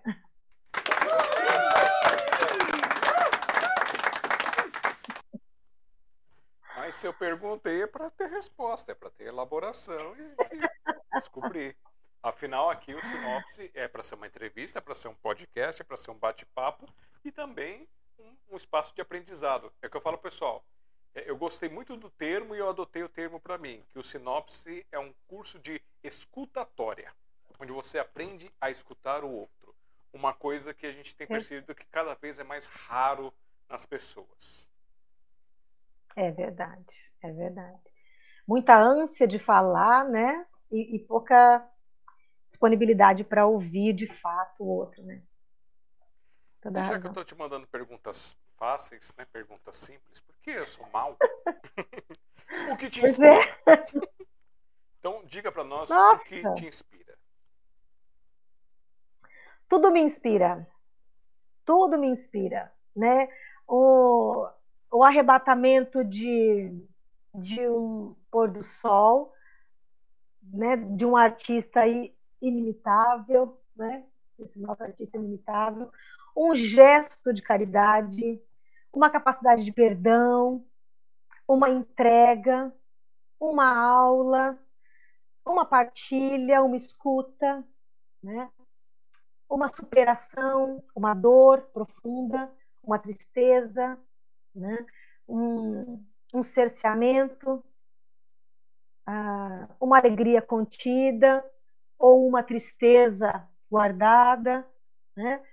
tudo, tudo que é do humano me toca, né? Porque é intenso, porque é arrebatador, porque porque ser humano não é fácil, né? Ser ser humano não é fácil. Eu, eu acho que nós estamos o tempo todo assim numa num turbilhão, né? Que nos é, avassala de sofrimento à alegria, de êxtase, né? A tristeza, enfim, da miséria, né? A abundância de vida, das, das miudezas, as grandes revoluções, né, dos pequenos passos. Ah, me, me comove muito a ideia da, da partilha e da comunhão né, das pessoas, a ideia da proximidade, a ideia de você perceber o outro e resgatar nele alguma coisa que ele esteja gritando para que seja percebido. É, então, me, me inspira todas as grandes emoções a que, os, a que nós estamos sujeitos o tempo todo. Né? Então, desde as, as pequenas alegrias, as grandes tristezas, das superações, as dores, a descrença também, hum. né? a fé e a descrença, né? a violência e a misericórdia, o perdão e, e a sensação de injustiça também. Né? Então, é, é, uma, é um leque muito grande. Né? Então, assim, há muito no que a gente se inspirar. A vida é muito. Né? O ser humano é uma complexidade muito grande. Então, não falta matéria. Né? Como diria o Manuel de Barros, não falta matéria de poesia tudo cabe na poesia, né? Tudo cabe na poesia. Mas há algo que não te atrai a escrever que você fala, não, não escrevo dentro desse, dessa seara?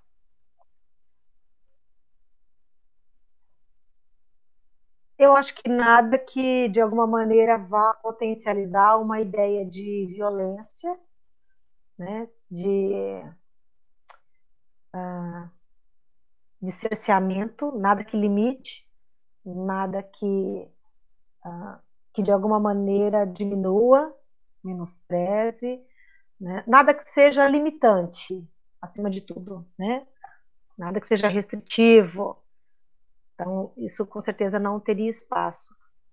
É, e não gosto da ideia de alimentar é, a dor, por exemplo, né? Eu não sou o tipo de, de poeta que se alimenta da dor. A dor é matéria-prima? É matéria-prima. Mas ela é matéria-prima, ela não é, é, ninho. Né? A gente não vai se fazer ali dentro. Então, é, eu acho que ela é importante, mas que depois venha a fase subsequente. Né? A gente tem que caminhar né? pelas zonas mais sombrias a que nós estamos sujeitos. Mas que o caminho seja sempre em direção à luz. Né? É isso que eu, que eu acho. Gostei da sua olhadinha aí para si. Né, eu fui, fui dar uma olhada aqui no. Fui pensar um pouquinho, porque eu gosto de coisas mais sinistras. Eu gosto de trazer nas minhas escritas e até nas uhum. minhas falas, às vezes, quando eu vou interpretar algumas das minhas escritas, um lado mais sinistro, mais chocante nas pessoas, né? uhum. né? Tanto que eu estou fazendo, estou elaborando no, um livro chamado Noturno Criaturas da Noite, das, da Noite, né? E ali são poemas curtos, cada um com a sua voz, com a sua personalidade, são aquelas cutucadas do medo, dos medos da noite, que na verdade são os medos que a gente leva pela vida. E a intenção é colocar os medos para que as pessoas, opa, acorda, né, desperta. Essa é, é, é a intenção. Se você quiser, até pego um dos versos aqui e trago para você. Sim, sim. Então, mas você veja, você, você vai pelas, pelo escuro, pelas sombras, mas você acabou de dizer, mas a intenção é que isso faça com que a pessoa acorde. Né? Então, o sentido último não é levar todo mundo para esse, né? para esse sombrio. Né? Alguma coisa está né, subjacente aí. Mas eu gosto muito dessa ideia de percorrer os caminhos também, de dor, de medo, de angústia, porque eu acho que é importante. É necessário a gente olhar com coragem para aquilo que é de dentro, né? Mas que seja nessa, nessa perspectiva de libertação, de repente. Né? Você tem aí, Alexandre? Tá? Tem, eu, vou, eu, vou, eu vou pegar um aqui para ler para você. E Mas uhum. enquanto isso, deixa eu ver aqui. É, a Cristiane Isaltino, maravilhosa, ah. do coraçãozinho para você. ah, maravilhosa é você, minha aluna também, muito crítica, né, com uma assim, posição mesmo assumida diante dos textos literários, sem, ah, sem inibição para compartilhar aí as suas perspectivas, as suas abordagens. Uma mulher corajosa, né, que tem uma vida que exigiu dela esse feminino viril. Então, Cris também é uma mulher dessas né, que eu que eu cantaria em poemas também, viu, Cris? Obrigada de estar aqui. é, Cris, obrigado por estar aqui com a gente. A Ana Paula colocou da editora ULL é o ilustrador? Ah, não sei. O Ivan, ele está agora nessa. Não sei, Ana Paula. Se é da, da ULL. Não sei. No momento eu não sei se ele está lá. Porque ele fazia bastante trabalho independente. Pode ser que agora esteja assim. Ah, que bom aí, a gente já divulga, né? E o Alisson Santos também, boa noite, Alisson. Escreveu sempre maravilhosa e mandou palminhas e, um, e aquele emote com coraçãozinho nos olhos. o Alisson, aí vou pedir, vou pedir licença para ele, porque o Alisson eu sempre recupero o exemplo dele nas minhas aulas. O Alisson era desse aluno que me desafiava era o aluno que estava lá de braços cruzados dizendo o que é que será que ela acha que tem para dizer para mim que vai mudar a minha vida, né? Então ele é uma travessia muito bonita, né?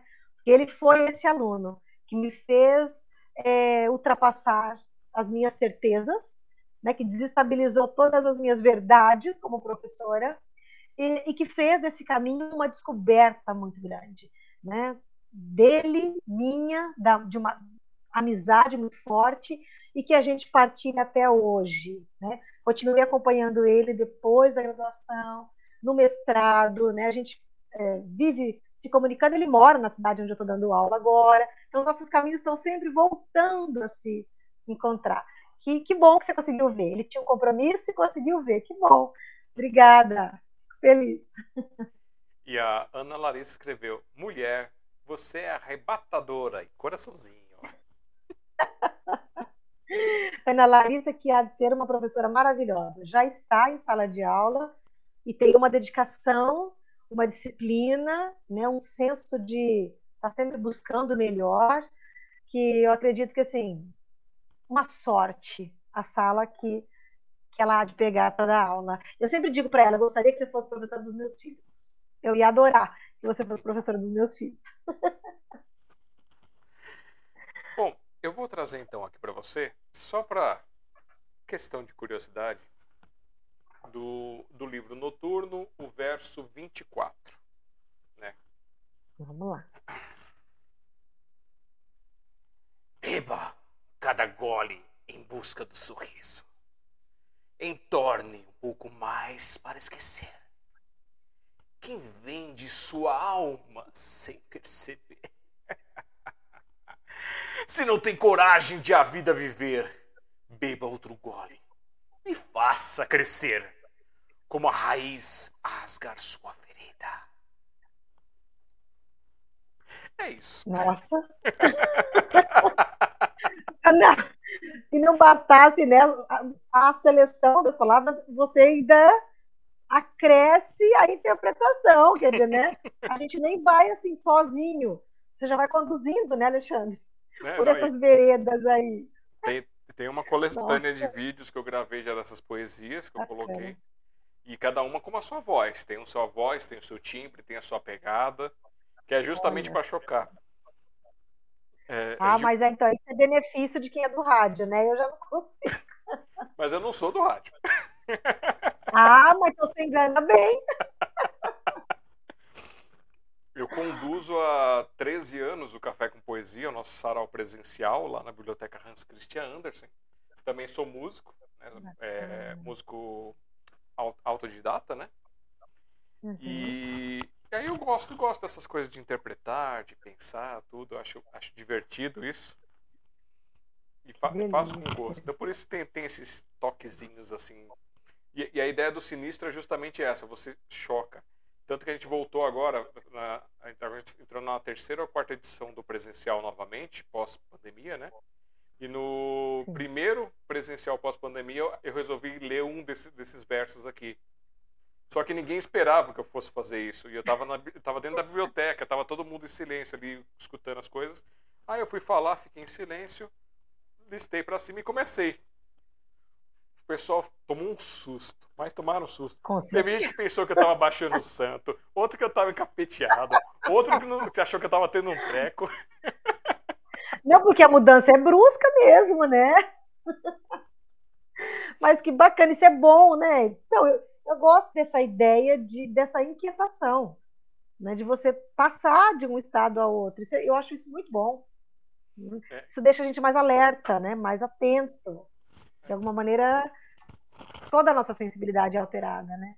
É, que bacana, nossa. Se vocês quiserem uma coisa mais suave, vão no meu canal do YouTube, que tenho quatro, quatro ou cinco vídeos que eu gravei do, das minhas poesias do meu livro Para que serve uma árvore. Opa, de cabeça para baixo. E que, uhum. os quais, as poesias quais foram transformadas em quadros pela, pela Mora Alves, né? Arroba Artes Mora eh, Alves ela fez todas as poesias, em, em cada poesia com um ah. quadro diferente. Ficou lindo, lindo, lindo.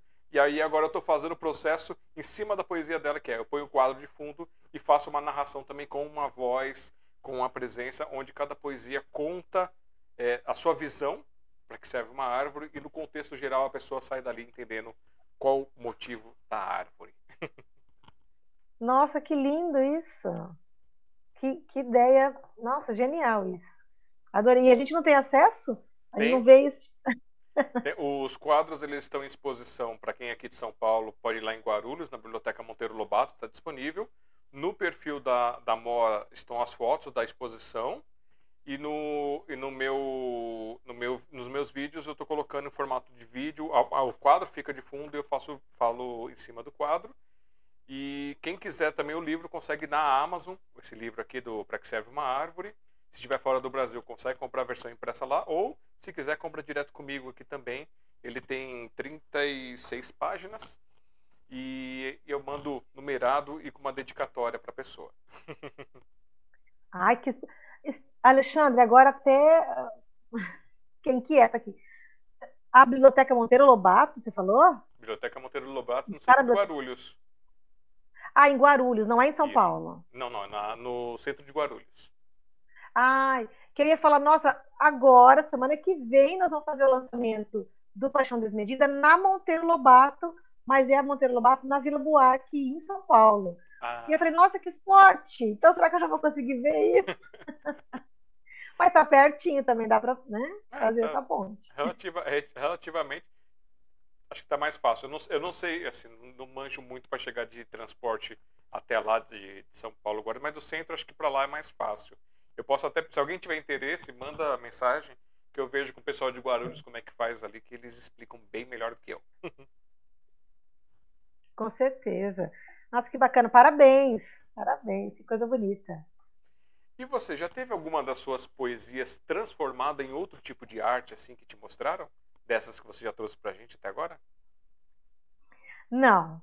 não nem, nem em ah, nem em música, nem em tela, mas tem um amigo que mora em São Paulo, né, é o Alexandre, e ele, durante a pandemia, ele falou, eh, ele perguntou se eu autorizava, autorizasse, né, se eu poderia autorizar de alguma maneira, que ele se apropriasse de alguns poemas para colocar numa peça do grupo deles. Eu falei, nossa, com certeza. Então, eu não sei assim, em que pé que isso anda, se realmente né, isso vai gerar um, um futuro, né, um, um fruto, um, se é um projeto que será levado adiante. É o grupo Amado Dito, né? Amado Dito. Mas, enfim, tomara que sim, tomara que sim, né? Fiquei feliz, assim, que eu vi que os, alguns alunos que saíram da faculdade e foram trabalhar nas escolas têm levado os poemas. Isso eu fiquei bastante feliz. Tem trabalhado né, com os alunos em sala de aula, desde ensino médio ao oitavo ano, nono ano. Então, isso me deu uma, uma grande alegria. Saiu da perspectiva até que eu tinha vislumbrado, né? Hum. Mas não houve ainda, não, esse diálogo com outras, outras formas de arte. Né? Seria lindo, seria lindo. E você já fez alguma coisa assim, você fazendo o, a transformação de uma outra arte, você transformando em poesia? Não, não. Também não tive essa ousadia, né, de olhar uma tela e fazer o poema, né, com relação à imagem ou à, à música ou ao filme. Não, não, ainda não me aventurei. Seria uma ousadia, né, bastante grande, mas ainda não me permiti isso. Eu vou te dizer que é uma coisa muito gostosa de se fazer, viu? É bem eu imagino. Eu fiz uma com. Eu vi uma um, um amigo de Facebook colocou uma foto de uma pichação onde estava escrito. É, você poderia ler de duas formas, né? A morte salva ou o amor salva. Você poderia ler das duas é. formas, porque não tinha uhum. separação, estava tudo junto. E aí, em cima é. dessa brincadeira, eu falei assim: ah, legal, aí eu escrevi um poema fui lá, escrevi, tá, tá, tá, fez toda aquela coisa, apresentei pro, pro pessoal, o pessoal gostou. Aí mandei para esse meu amigo que colocou, eu falei assim, ó, é baseado numa pichação, não sei de quem é o dono, se o dono aparecer um dia a gente dá os créditos. É pela frase, né, não pela pichação, mas pela frase em si. E aí ele pegou em cima do que eu escrevi a poesia, ele escreveu uma outra também em cima. Aí Olha. eu fiquei, que legal. Aí uma outra pessoa viu, começou, uma, uma, musicista também de Guarulhos, ela viu e tá lá brincando. Ela disse que vai transformar em música essa poesia que ela gostou também, vai, vai fazer. Claro que vai modificar algumas coisas, mas vai transformar. Então é gostoso a sensação. Você cria, você joga, o outro joga de volta e, e vai é transmutando. Eu até falo, pessoal, pessoal. Ah, é lindo. Pega as poesias nossas, pega texto, pelo menos os meus, pode pegar, transforma, faz, aplica essas coisas. Se você começar a ganhar muito dinheiro, me manda 10%. Se não, se for só para só der para pagar as contas, tá bom, tá ótimo, mas dá o crédito. claro, com certeza, com certeza, é isso mesmo. Ah, mas é uma coisa que alimenta a outra, né? Então, isso é muito rico, né? É, eu acho que a literatura contemporânea, ela se alimenta muito disso, né? Dessa relação entre os textos e entre as artes. Isso é muito bacana. A gente já, né, lógico, teve poesia musicada desde a época do Império, enfim, se pensar, né? Então não é uma, uma, uma ação ou uma iniciativa recente, mas eu acredito que nós estejamos cada vez mais imbricados, né? Uma coisa na outra. E isso é muito rico, porque a gente consegue perceber mesmo que as coisas estão todas interligadas, né? Elas todas participam umas das outras. E isso só enriquece. Né? A leitura que outro fez do seu poema, com certeza potencializou o seu poema. Né? E quando isso é realimentado, então isso vai crescendo, né? É muito bom. Nossa. Vou, vou, vou, vou abusar um pouquinho da, da pesquisadora agora. E eu quero dizer assim, baseado com o que você sabe, o que, o que veio primeiro, a música ou a poesia? Olha, quando a gente estuda, né, a gente percebe que a música sempre foi uma, uma manifestação muito é, indissociável das atividades humanas. Né? Então, a maneira da expressão cultural sempre passou pela música. Né? músicas que hoje a gente poderia chamar de mais simples, né, de uma maneira grosseira, né, mas menos elaboradas, né, desde as primeiras comunidades. É, e a poesia depende de como a gente estiver abordando isso também. Né? A gente foi pensar na poesia, porque a poesia é mais natural como manifestação do que a prosa. A prosa exige um pensar, né, uma intelectualidade, um, um raciocínio em cima de um conceito e de uma ideia. Então, eu acho que exigiria um nível de desenvolvimento humano posterior. Enquanto a poesia me parece uma manifestação mais natural, mais espontânea, né? mais próxima ao que cada um de nós tem como possibilidade de fazer. Desde a infância, quando a gente brinca muito com as palavras, né? e fica rimando, e fica fazendo essa, é, essa experiência lúdica com sons né? e palavras. É, então, eu acredito que estejam, estejam muito próximas música e poesia, né? Porque essa ideia de tirar sons das coisas, né? É muito, é, é muito antigo, das, das civilizações mais antigas. Né? A descoberta de que as coisas emitem som e de que o som é agradável é alguma coisa é, simultânea ao processo civilizatório. Né?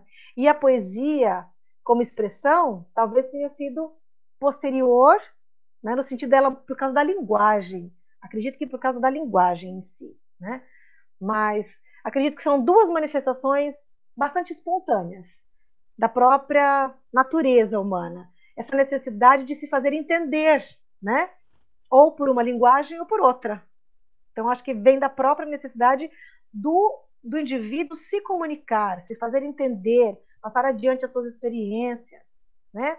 É, essa ideia da narrativa, das histórias, né? Porque a música é uma narrativa também, né? A música é uma história que se conta. Né? Ela, você se você pega a letra, porque eu não consigo escutar música sem me ater à letra, né? A palavra para mim é muito forte sempre. E, e, muitas vezes não é assim, né? Muitas vezes a, a, o que nos pega é, é, a musicalidade, é a melodia. E às vezes a gente passa até batido da letra, né? Quando na verdade ela é, ela é uma narrativa, ela é a expressão de alguma coisa que eu estou contando. Né? Então tá, penso eu jogando, arriscando né, que talvez a música seja anterior, que é mais instintiva, né, do próprio som combinado das coisas de onde eu conseguia fazer vibrar, né, uma certa musicalidade. E a poesia dependia de uma linguagem instituída, né, então alguma coisa que fosse posterior. Mas acredito que são manifestações muito inerentes, assim, sabe? Hum. Muito naturais, necessárias. Tá né? certo. E você tem alguma poesia é, em homenagem à musicalidade, à música? Então, a que mais se aproxima é essa corpo-instrumento, né, que foi a que eu li, nessa ideia de que o nosso corpo é essa espécie de instrumento onde ressoa a música do mundo. A música do mundo, as vozes né, das outras pessoas. Então, a gente como sendo mesmo essa ideia do receptáculo, né, de onde é, a nossa constituição seja essa ideia de cordas ou teclas que são aí tocadas pela sensibilidade das outras pessoas, né? Aquilo que nós emitimos como como palavra, né, seria a música dos encontros entre as pessoas. Acho que o mais próximo que eu teria, né, de, de feitura poética com relação à música seja corpo instrumento. Certo. E já que a gente está falando de música, a Cláudia Sabag Ozawa Galindo, ela tem algum pezinho na área da música, como composição, como tocadora, Nossa. como cantora? Não, olha, lamentavelmente eu sou péssima, né? Eu só amo mesmo, assim, de uma maneira muito profunda, sensível, né? tudo que envolve a música, mas eu sou péssima. Eu não tenho ritmo, eu não tenho memória de título de letra, eu não, não conheço notas, né? Os meus alunos também não me deixam mentir, porque quando eu vou falar, ah, sabe aquela música? A música dialoga muito com esse poema, sabe aquela música? Daí ele, ah, canta um pouquinho, falei, de jeito nenhum. eu vou colocar, eu vou falar para vocês a letra, e graças a Deus sempre pensa com a poesia que está dialogando com essa música e com a música. Então seria uma, assim, seria uma violência. Eu não, eu não faria isso. Bom, a gente está falando de música, então vamos para outra arte que está ali relacionada. E com a dança? Existe uma dançarina escondida? Olha, também não, viu, Alexandre? Eu gosto de dançar, mas como uma entusiasta leiga, né? Assim, uma amadora, uma epilética, né? Que pode ser assim tomada pelas vibrações e tudo mais. Isso é muito intenso, mas também não tem assim, né? Essa ideia da coreografia, da coordenação, de jeito nenhum. Tem ali uma, um monocórdio, sabe? Não, infelizmente, não. É alguma coisa que me arrebata, mas não é alguma coisa que eu transite com, com segurança, com propriedade. Não dançaria na frente de ninguém. Jamais cantaria na frente de ninguém. De je... Nem no chuveiro, nada. nada. Não, tem... é cada um no seu quadrado. Mas você tem vontade de, de, de repente, aprender algo, aprender algo dentro da música ou algo da dança? Então, eu fiz, eu fiz teclado quando eu era absolutamente irresponsável, né? Cheguei a participar de um recital, que eu acho também um absurdo, quando eu era bem, bem, bem mais nova, né? Mas assim, eu não lembro nem Asa Branca, que eu devo ter tocado 150 milhões de vezes. Então é uma incompatibilidade. Eu não consigo mesmo aprender. Tem uma paixão genuína, mas tem uma dificuldade tão legítima quanto essa paixão. Infelizmente. Gostaria, gostaria mesmo. Eu não sei nem qual instrumento. Talvez você vá se escandalizar, mas de repente uma bateria, que é alguma coisa que, segui, que poderia seguir mais o meu instinto de, né, de velocidade e intensidade. Acho que por isso o teclado não deu certo, né? Talvez seja. Mas é só vontade, não, não, nada que me leve aí mesmo fazer uma aula e tudo mais. Não. Isso me leva a um outro tópico aqui, já que gente, agora esse tópico talvez, talvez a gente tenha alguma coisa aí para tirar, que é o teatro. Você já teve alguma vontade de fazer alguma coisa para teatro? Ou você já escreveu alguma coisa que está nas suas gavetas digitais, gavetas reais, alguma ideia assim, seja para um público infantil, para um público é, infanto-juvenil, adulto? Então, o teatro eu fiz também. Você veja que eu tentei, eu tentei, eu não, eu não desisti antes de tentar, né? Então eu fiz também um curso de teatro quando eu ainda era assim adolescente já para ir para a faculdade, né? Finalzinho da, de ensino médio e tudo mais. Mas eu não tive a coragem de me jogar, né? De me expor suficientemente ali. Então eu chego à conclusão de que eu me jogo é nas relações e nas palavras escritas mesmo, né? Então nem são musicadas, nem são corporalmente apresentadas, nem são por uma, né, por essa essa linguagem teatral, dramática e tudo mais.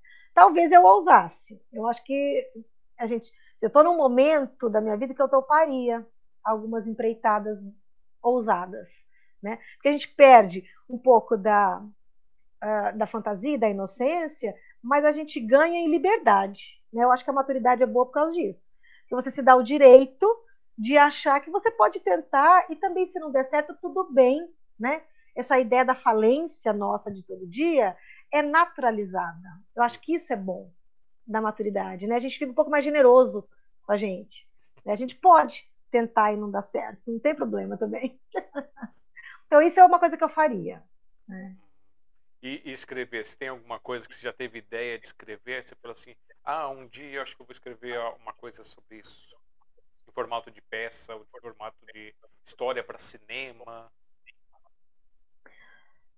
Olha, não, na verdade eu já pensei assim em ideias para. Eu escrevi microcontos, mas eu penso em algumas coisas, por exemplo, que daria para um romance.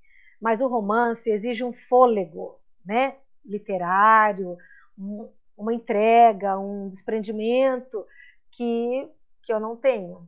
Né? No momento eu não tenho. Porque, assim, ser mãe de duas crianças, ser professora, né? E me ocupa muito. Ainda tem espaços que ainda preciso preencher com muita. É, com muito fôlego mesmo. Então eu, eu, não teria condições. Porque essas coisas é, ainda são muito fortes para mim.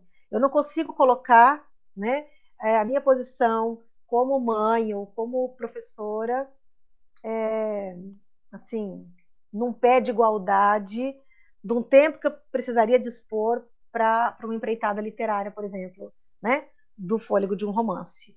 Eu não tenho essa disponibilidade agora. Eu não estou disposta a essa disponibilidade agora, porque é um tempo que eu não quero perder, né? Junto com os meus filhos, enfim. Então, é, aí a mãe fala mais alto. Tá certo, não tá errado não. Tem que fazer aquilo que tá, tá, na, tá na essência, tá no momento. Senão não, não, também não rola, né? É, sim, com certeza. As poesias vêm todas de madrugada, né? Duas, três da manhã, quando eles já estão dormindo, quer dizer, essa ideia de que eu não estou privando eles, que eu não estou tirando esse tempo de outra coisa, né? O tempo que seria mesmo para eu dormir, para que dormir, né, Anja? Então, é, essa, essa poesia vem dessas desses lugares, né, que eu tô só comigo mesma e acho que tenho muito isso ainda, dessa ideia, não sei se é uma, uma marca assim meio cristã de formação, não sei, de não estar privando do outro de alguma coisa pela imposição de alguma coisa que eu estou fazendo. Não sei se isso tem uma raiz mais, né? É, de de senso de responsabilidade, de cuidado, não sei te, te dizer, mas não consigo fechar a porta do quarto e dizer, bom, agora hoje não. Hoje vocês ficam para lá, que o dia é todo para que eu fique escrevendo. Não, não consigo. Todos os tempos livres, né? Eu acabo é, me voltando para eles, então não tem jeito. Mas, Alexandre, preciso, preciso é assim, declarar um pecado. Uh. pecado, assim, no sentido de que, por exemplo, presentes de Dia das Mães, eu subverto. Subverto. Então, por exemplo, estou na escolinha, até guardei aqui porque eu fiz questão de te mostrar.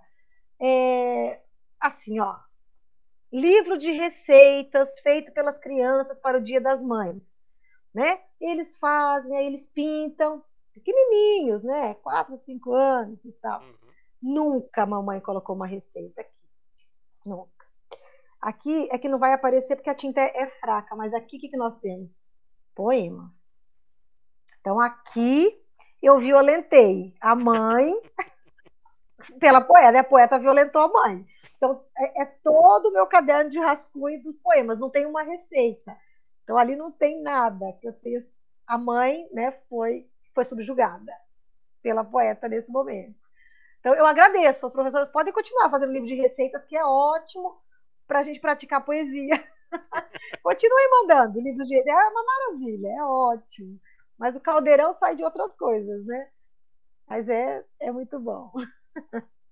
E vamos celebrar que a gente já passou cinco minutos da nossa segunda hora de live.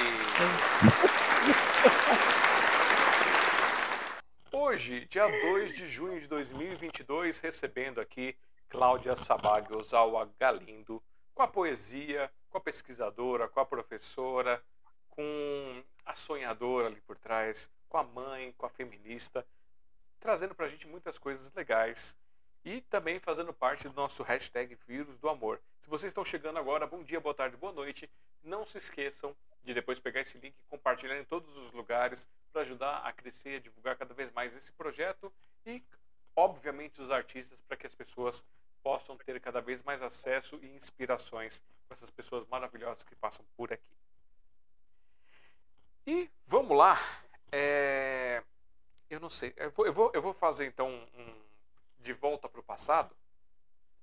Eu gosto, eu, eu gosto dessa ideia de voltar no passado da pessoa.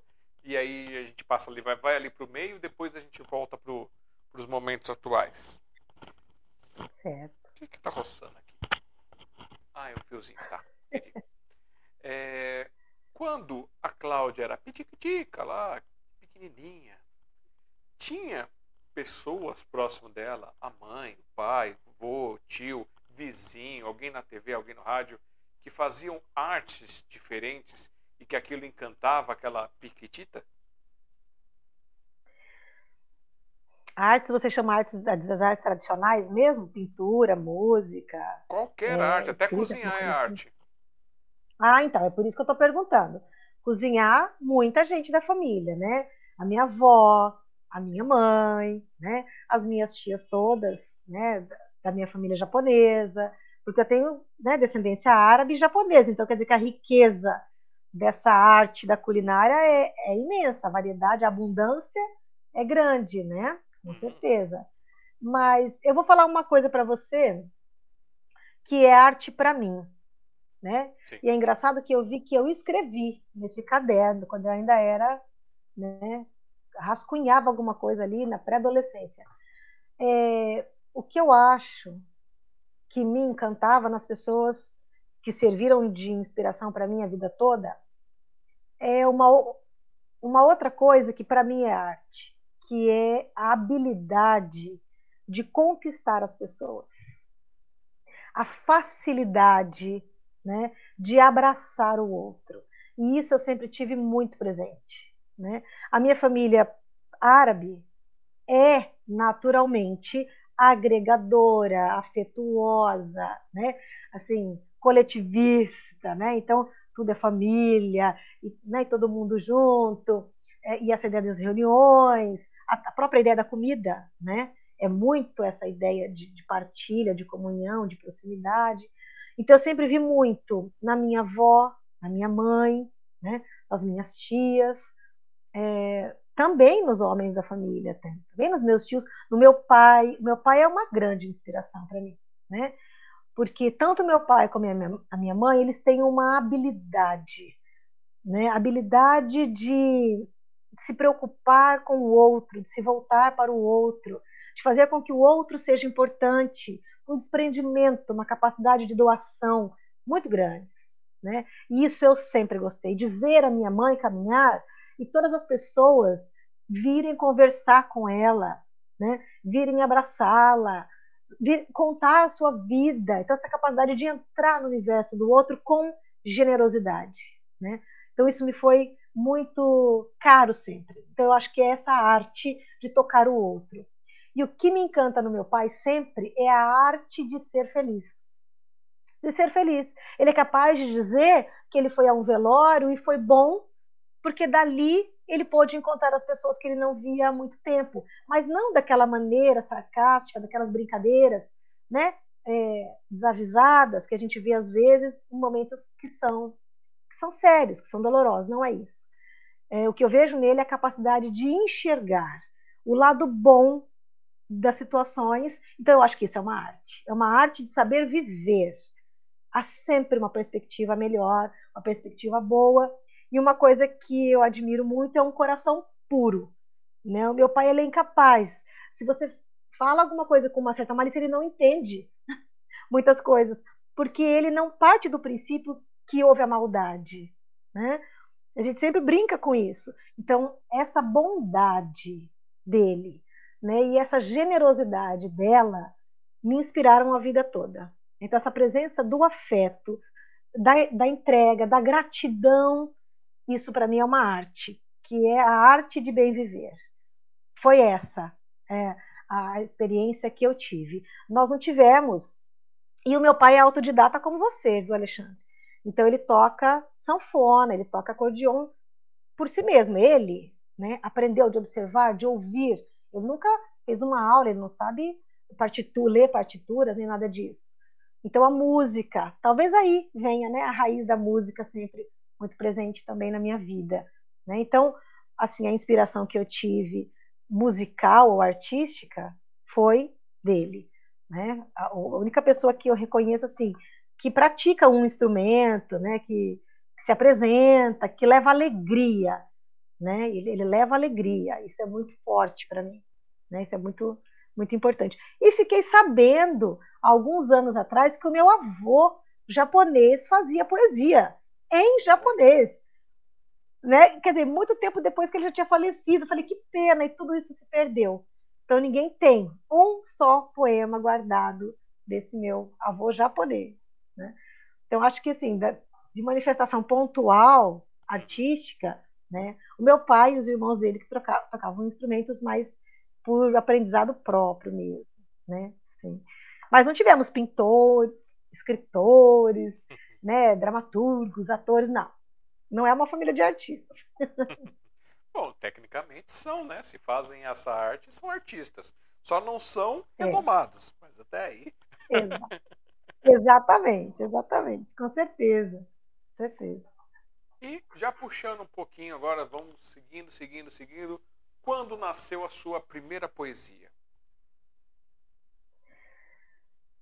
Ai, nossa, eu acho que a primeira poesia nasceu de uma proposta de produção de texto no colégio, por volta da quinta série, mais ou menos. Né? É, acredito que seja isso mesmo. E, e se não me engano, essa, esse poema, assim, a professora fez um, né, uma seleção e tal, e esse poema acabou saindo no jornalzinho da cidade. Então, me lembro da quinta série, mais ou menos né, por volta de 11 anos. E, e de uma proposta da... Então, eu tenho, né? Mas eu não, eu não vou saber te dizer, localizar agora isso, né? Mas, mas eu me lembro da situação. Não lembro dos versos exatamente, mas me lembro da situação, assim, né? De quando ele foi feito.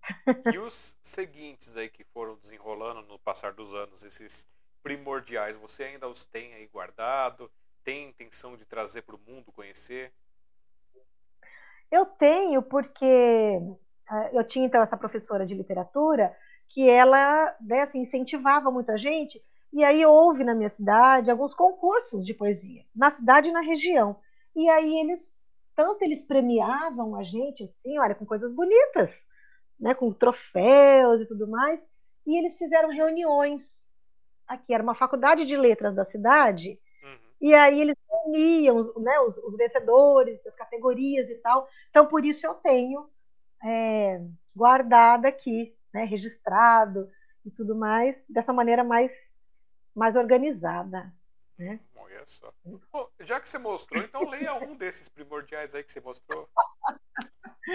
Ai, meu Deus. É primordial porque é marcante, né? Porque foi o primeiro que teve uma visibilidade, assim.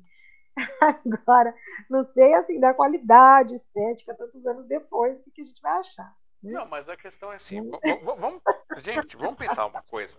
Ó, existem, existem as poesias lá que são todas bonitinhas, tem seus nomes, suas categorias, seus jeitos, estilos, tudo bonitinho, que são as acadêmicas e os poetas mais profundos, tipo o meu pai, Wilson Jaza, lá que manja bem das poesias diversas ali e, na, e nas suas métricas, tudo bonitinho. E existe Sim. a poesia diária das pessoas que estão com a gente, daquela pessoa, como eu não, não me esqueço nunca, eu só não lembro agora o primeiro nome dele, mas ele foi várias vezes no café, não sei por que, que não foi mais.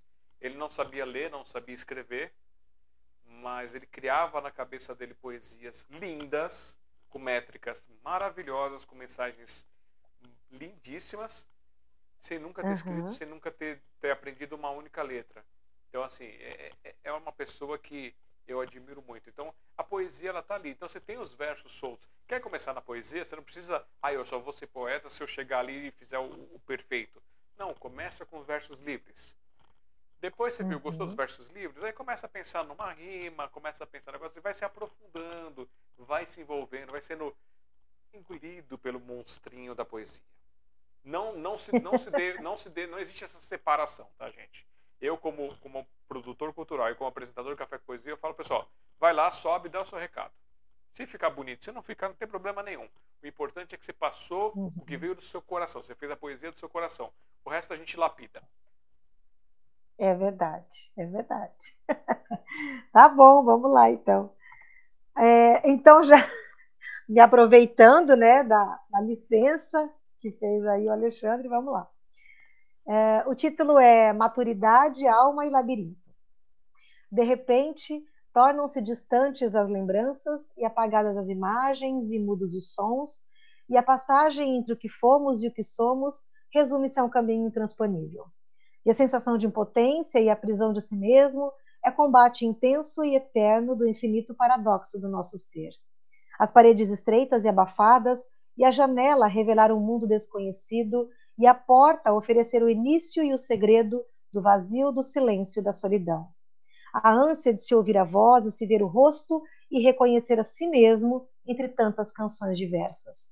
E o limite da razão e o alcance da coragem e a supremacia dos sentimentos é talvez o apelo da alma. Sentir-se perdido entre o sentir perder e o sentir conquistar vence o próprio legado da mudança. O desafio de cada rosto, o valor de cada palavra, é a esperança despontando incerta na defesa agarrada ao peito. O coração se tranca, a lareira se apaga, à espera de que a compreensão possa afinal dar lugar à segurança.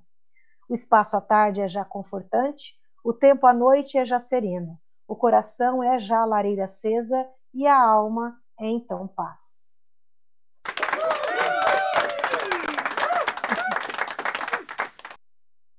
Acho que Pessoal. uns 15 anos, 16 eu tinha. Nesse. Olha só, com essa profundidade toda, olha só que coisa, hein? O pessoal, o pessoal esconde ouro da gente, depois fica aí, não, que não sei o quê. Olha só que coisa. Ó, te dando boa noite aqui, o Danilo Santana. Boa noite, Danilo. Ah, Dani! Nossa, Danilo é o meu melhor amigo, é o amigo de toda uma vida. Nossa, a gente tem muitas partilhas, a gente começou a estudar juntos na quinta série, ele acompanhou toda essa, todo esse processo né, da poesia, da literatura. Danilo é meu padrinho de casamento, Danilo foi no hospital quando eu tive meus filhos, né? ele me abriga na casa dele todas as vezes que eu vou para São Paulo, esteve ao meu lado em todos os momentos felizes, difíceis, é, e a gente né, costuma dizer que é uma amizade de de outros, de outras vidas. Né? A gente acredita muito nisso. Que bom que você pode aparecer. Obrigada, Dani. Um beijo para você, um beijo para a Rafa. Lembrando, gente, que a live, assim que acaba aqui, ela já fica disponível para você voltar a assistir desde o começo e esse link é fixo. Enquanto houver no YouTube, a live está por aqui. Também chegou aqui, uhum. lá do Café com Poesia, a tia Seminha, Contações de História, que está mandando boa noite. Só consegui entrar agora. Que honra, professora Cláudia Sabaga é, Sabag é, Osawa Galindo. Parabéns. Obrigada, obrigada, que alegria, que bom que ainda tem gente entrando. é, agora olhando para o seu nome, já saber, o, o Ozawa eu até desconfiava alguma coisa japonesa, né? Mas o Sabag Sim. não. Aí o Sabag é, é árabe, a origem dele? Árabe, é, isso, libanês árabe. É que nem meu Jazara, também é sírio-libanês. Também, né? Sim. É uma mistura, né? Nossa. Eu acho que das mais improváveis até, né, Um japonês com uma libanesa, né? Mas eu tô para te dizer que o meu pai, por exemplo, japonês, é quase um nordestino, né? De tão assim extrovertido e, enfim, do japonês tradicional mesmo, acho que só a, a firmeza de caráter, né? E a, e a rigidez dos, dos valores. Mas, assim, né, da sisudez de comportamento, não. E agora uma outra pergunta. Agora, agora eu vou cavar. Vou cavar fundo.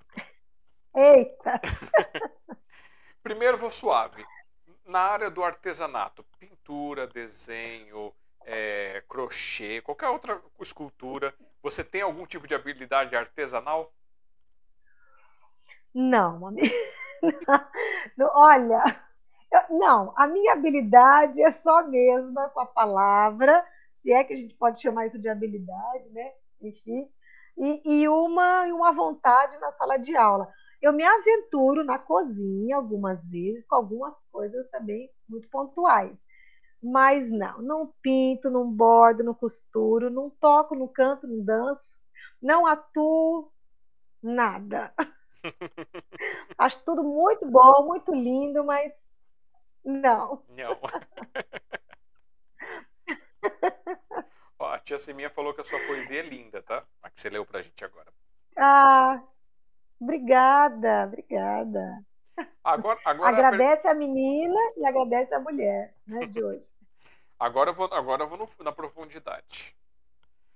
Das tuas gavetas digitais ou das tuas gavetas reais, é, que outros tipos de literaturas estão escondidas aí que você ainda não quis mostrar para as pessoas? Outros tipos de escrita que você ainda não trouxe ou que você quase não traz para gente? Você falou de é, conto ou crônica? Agora não lembro.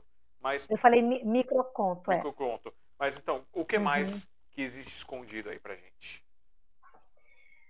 Olha, Alexandre, eu gosto de, um, de uma postagem que diz assim: se você acha forte as coisas que eu escrevo, é porque você não não viu as que eu apago. então, isso eu, eu concordo. Eu não tenho em registro, mas eu tenho, né, assim, no meu plano das ideias. Então, há muita coisa que ainda eu não me dei a liberdade de escrever, né? E que me incomoda no sentido de que eu ainda vou precisar e quero, né, na verdade, fazer essa passagem. Então, há muito de força mais, é, mais escancarada mesmo, né? Uhum. Para falar dos assuntos. Então, acho que falta ainda, eu sinto, que para a intensidade daquilo que eu quero dizer, ainda eu estou tateando a palavra, né? Há ali uma, alguma coisa mais é, incisiva, né? Alguma coisa mais, é, você diz de chocante, né? Mas alguma coisa capaz de tocar com mais força que ainda não veio à tona. Então, é isso que eu eu sinto, não está em lugar nenhum. Está hum. dentro de mim mesmo. Né? Mas mesmo com os teus filhos, você nunca quis escrever nenhuma, nenhuma história infantil destinada para eles? Ou escreveu e nunca, nunca quis mostrar para ninguém? É, não, nunca escrevi. Nunca escrevi, isso é verdade mesmo. Não estou mentindo, escondendo o jogo, não. Nunca escrevi, não. Com os meus filhos, é, a história é outra. Na verdade, assim, eu inventei músicas para embalar para dormir, né? Eu recontava algumas histórias à minha maneira, mas eu sou mais de ler histórias para eles. Então, eles gostam muito de escutar as histórias. Então, a, o meu repertório com eles é mais da literatura que não é minha, né? Então, não, não, não, não tenho nada assim pensado, preparado para fazer que seja direcionado né, a infanto juvenil nem nada disso. Ainda não. Não sei, não sei te dizer não, se, se teria também. Não é de minha pretensão, mas de repente, né? A gente pode ser assaltado aí por uma. por um chamado, né? Vai que, né? Vai que. Bom, como, como pesquisadora, é, professora, pelo jeito também acaba sendo um pouco de historiadora, essas coisas. Como é que é a filosofia dentro da professora e da escritora? Elas são coisas separadas, elas se misturam, elas se transmutam, elas viram poemas, viram textos?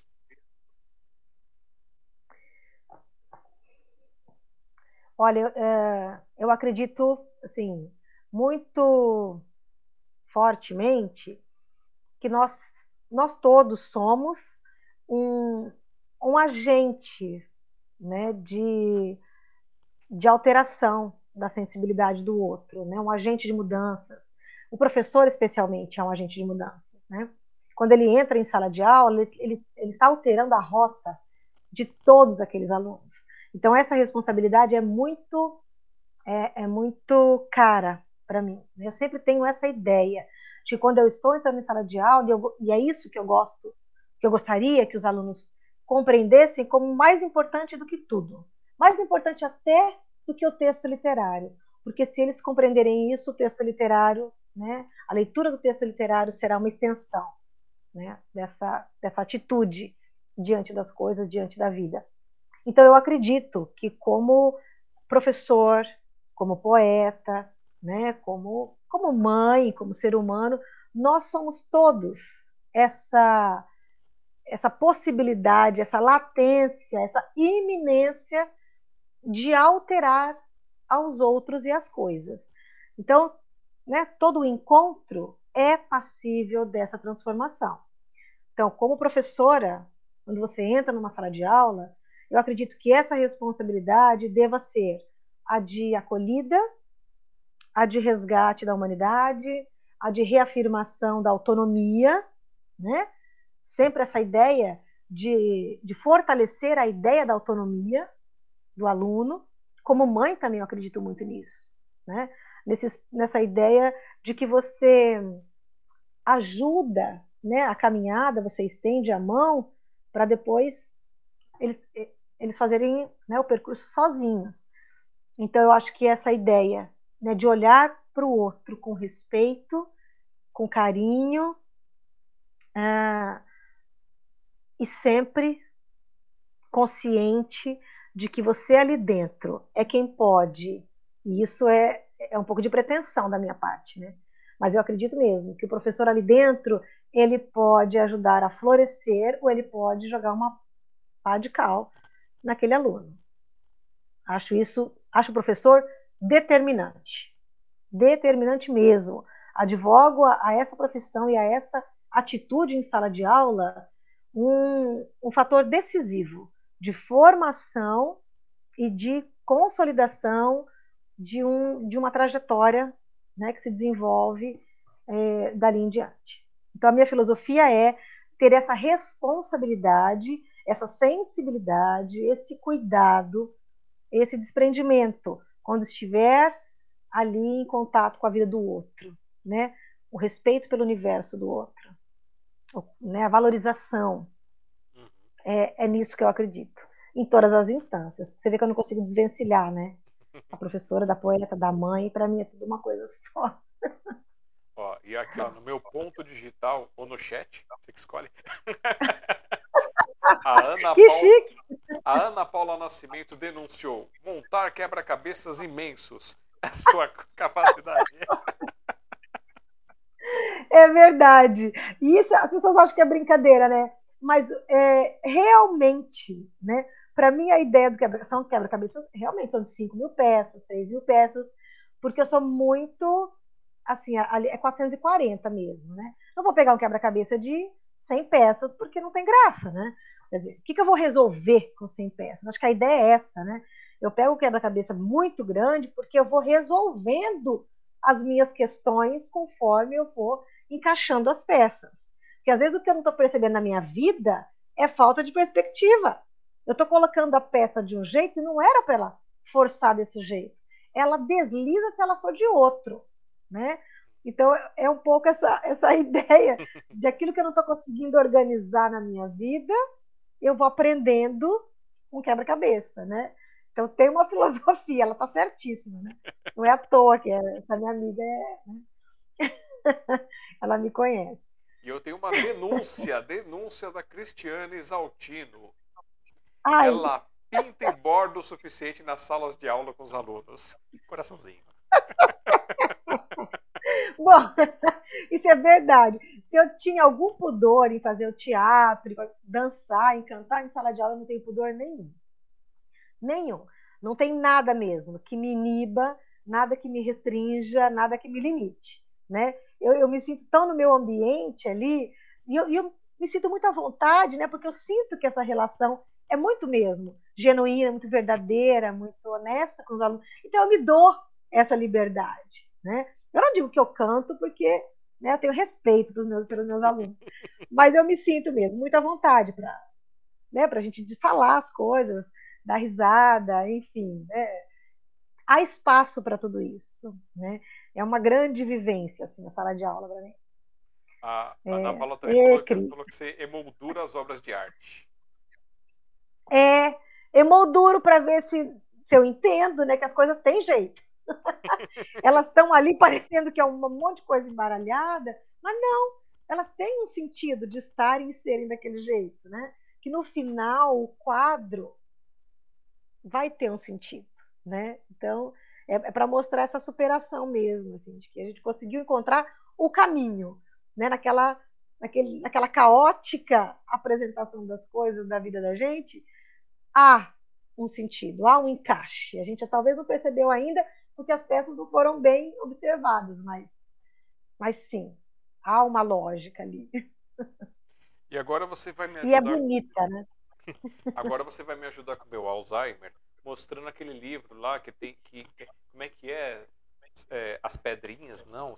É, semente, não? Como é que é o livro? Mostra a capa para mim, porque eu já esqueci. A sementeira?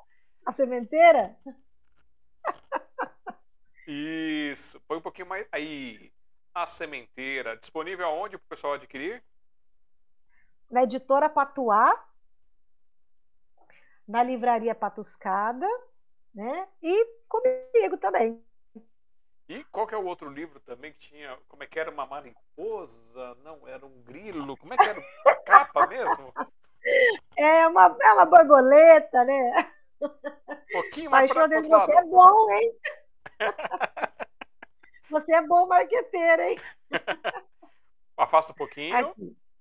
Isso. Ok, Paixão Desmedida.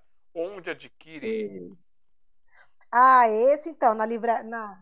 no site da, da editora Chiado, na Livraria Cultura, na Martins Fontes, é...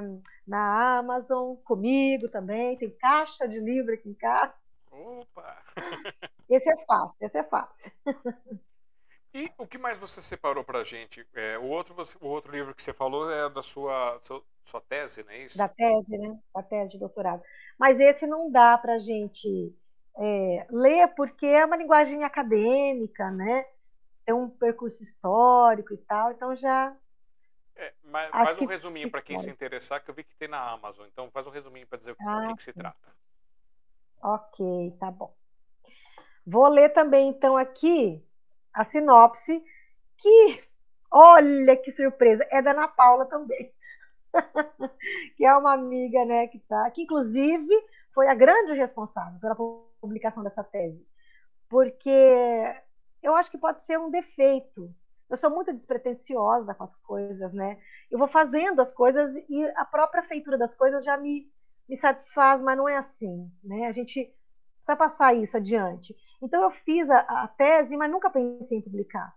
E foi a Ana Paula que me disse: olha, a editora da universidade, né, tem publicado as teses, o, o processo não é difícil, tá, passou tudo para mim, e eu né, ainda resistindo e tal, e é um negócio que demorava. Esse, comigo, burocracia, prazo, coisa que enrola, que demora, não, não é comigo. Mas eu, eu insisti, levou quase dois anos para sair o livro, mas ele saiu, graças a Deus. E aí ela escreveu assim: a obra de Cláudia Sabagas Galindo apresenta uma detalhada pesquisa sobre a relação instigante entre a poética sonora das cantigas de amor dos trovadores portugueses medievais e os compositores e intérpretes da música popular brasileira. A genuína relação da poesia e da música permeiam essa análise, que se volta para o recorrente tema amoroso e a diacrônica transformação do perfil feminino retratado na poesia cantada. Do ponto de vista acadêmico, sugere uma nova e valiosa perspectiva para o ensino e aprendizagem da literatura a partir do conceito de música e poesia. Muito bem. Então são várias canções, várias canções do Chico Buarque analisadas sob o viés da literatura e aí aproximadas com as cantigas dos, dos trovadores portugueses. Interessante. Então, pessoal, vão lá na Amazon ou também é, entre em contato com, com a Cláudia para poder saber como adquirir a versão impressa. E o que mais que você trouxe para a gente para essa noite aqui, que, que você não apresentou ainda, que você gostaria de mostrar para nós?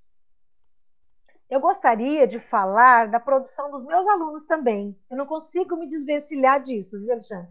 É, é, é eu sou professor o tempo todo, né?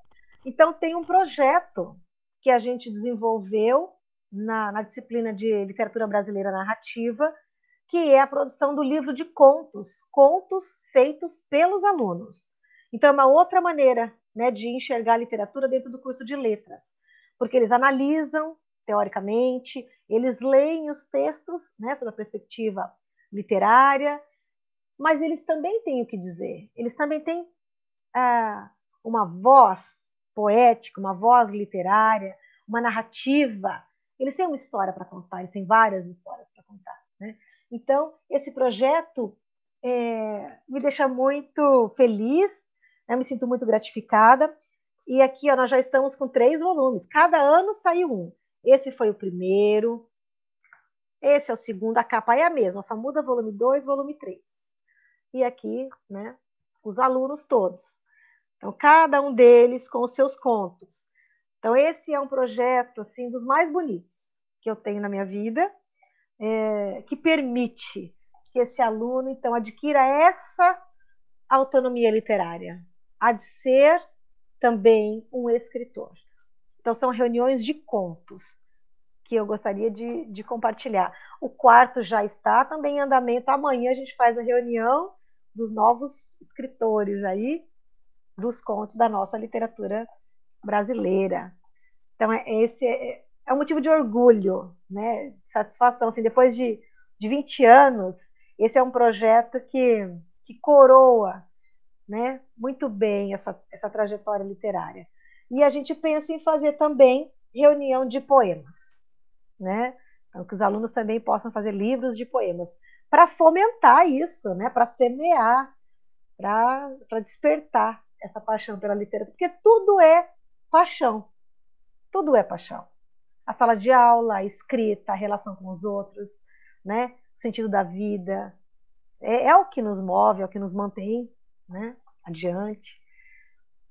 Então, que eles despertem para isso também, como leitores e como produtores literários. Né? Certo. E desse, desses seus escritos manuais, tem algum que você quer ler para a gente? Os que estão nos cadernos, você diz? É, no caderno, na que folha, como você quiser. Você mostrou uma folha ah. aí com uma, umas, umas escritas, ah. falou que tem caderno, então a gente vai aproveitar. Eu sei. Ixi, mas isso tudo é. Eles já estão recolhidos e, e reunidos aí nos, nos, livros, né?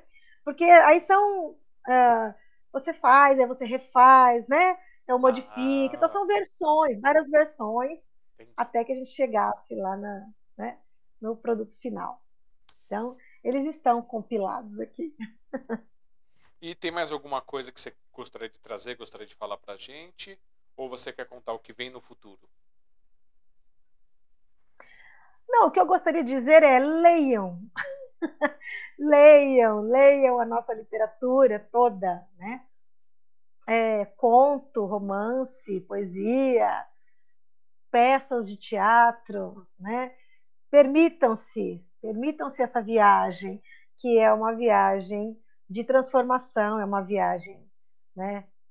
Muito muito necessária para se conhecer, né? Para se modificar também, para perceber a, a vida, os meandros todos da existência de, de maneiras mais profundas, né? mais significativas. Então, leiam. E eu pensando que você ia é, cair naquelas perguntas de sempre, né? Quais são suas influências? Quais são os livros que você, os autores e tudo mais? Aí eu falei, não vai me pegar nessa, porque eu posso esquecer. Aí eu coloquei duas torres de livros atrás de mim aqui, que pelo computador você não pode ver. Eu falei, daí eu não esqueço os nomes. Mas leiam, só, só se permitam essa, é, essa aventura. Né? Então, permitam diga três essa... autores que você recomenda que as pessoas leiam, que são suas paixões. Vai. Para você se sentir Ixi, feliz. Mas três é pouco, hein? Três é muito pouco, muito pouco. Assim, o que me ocorre, Manuel de Barros, fundamental, visceral, Manuel de Barros. Carlos Drummond de Andrade, se a gente for falar só dos brasileiros, né?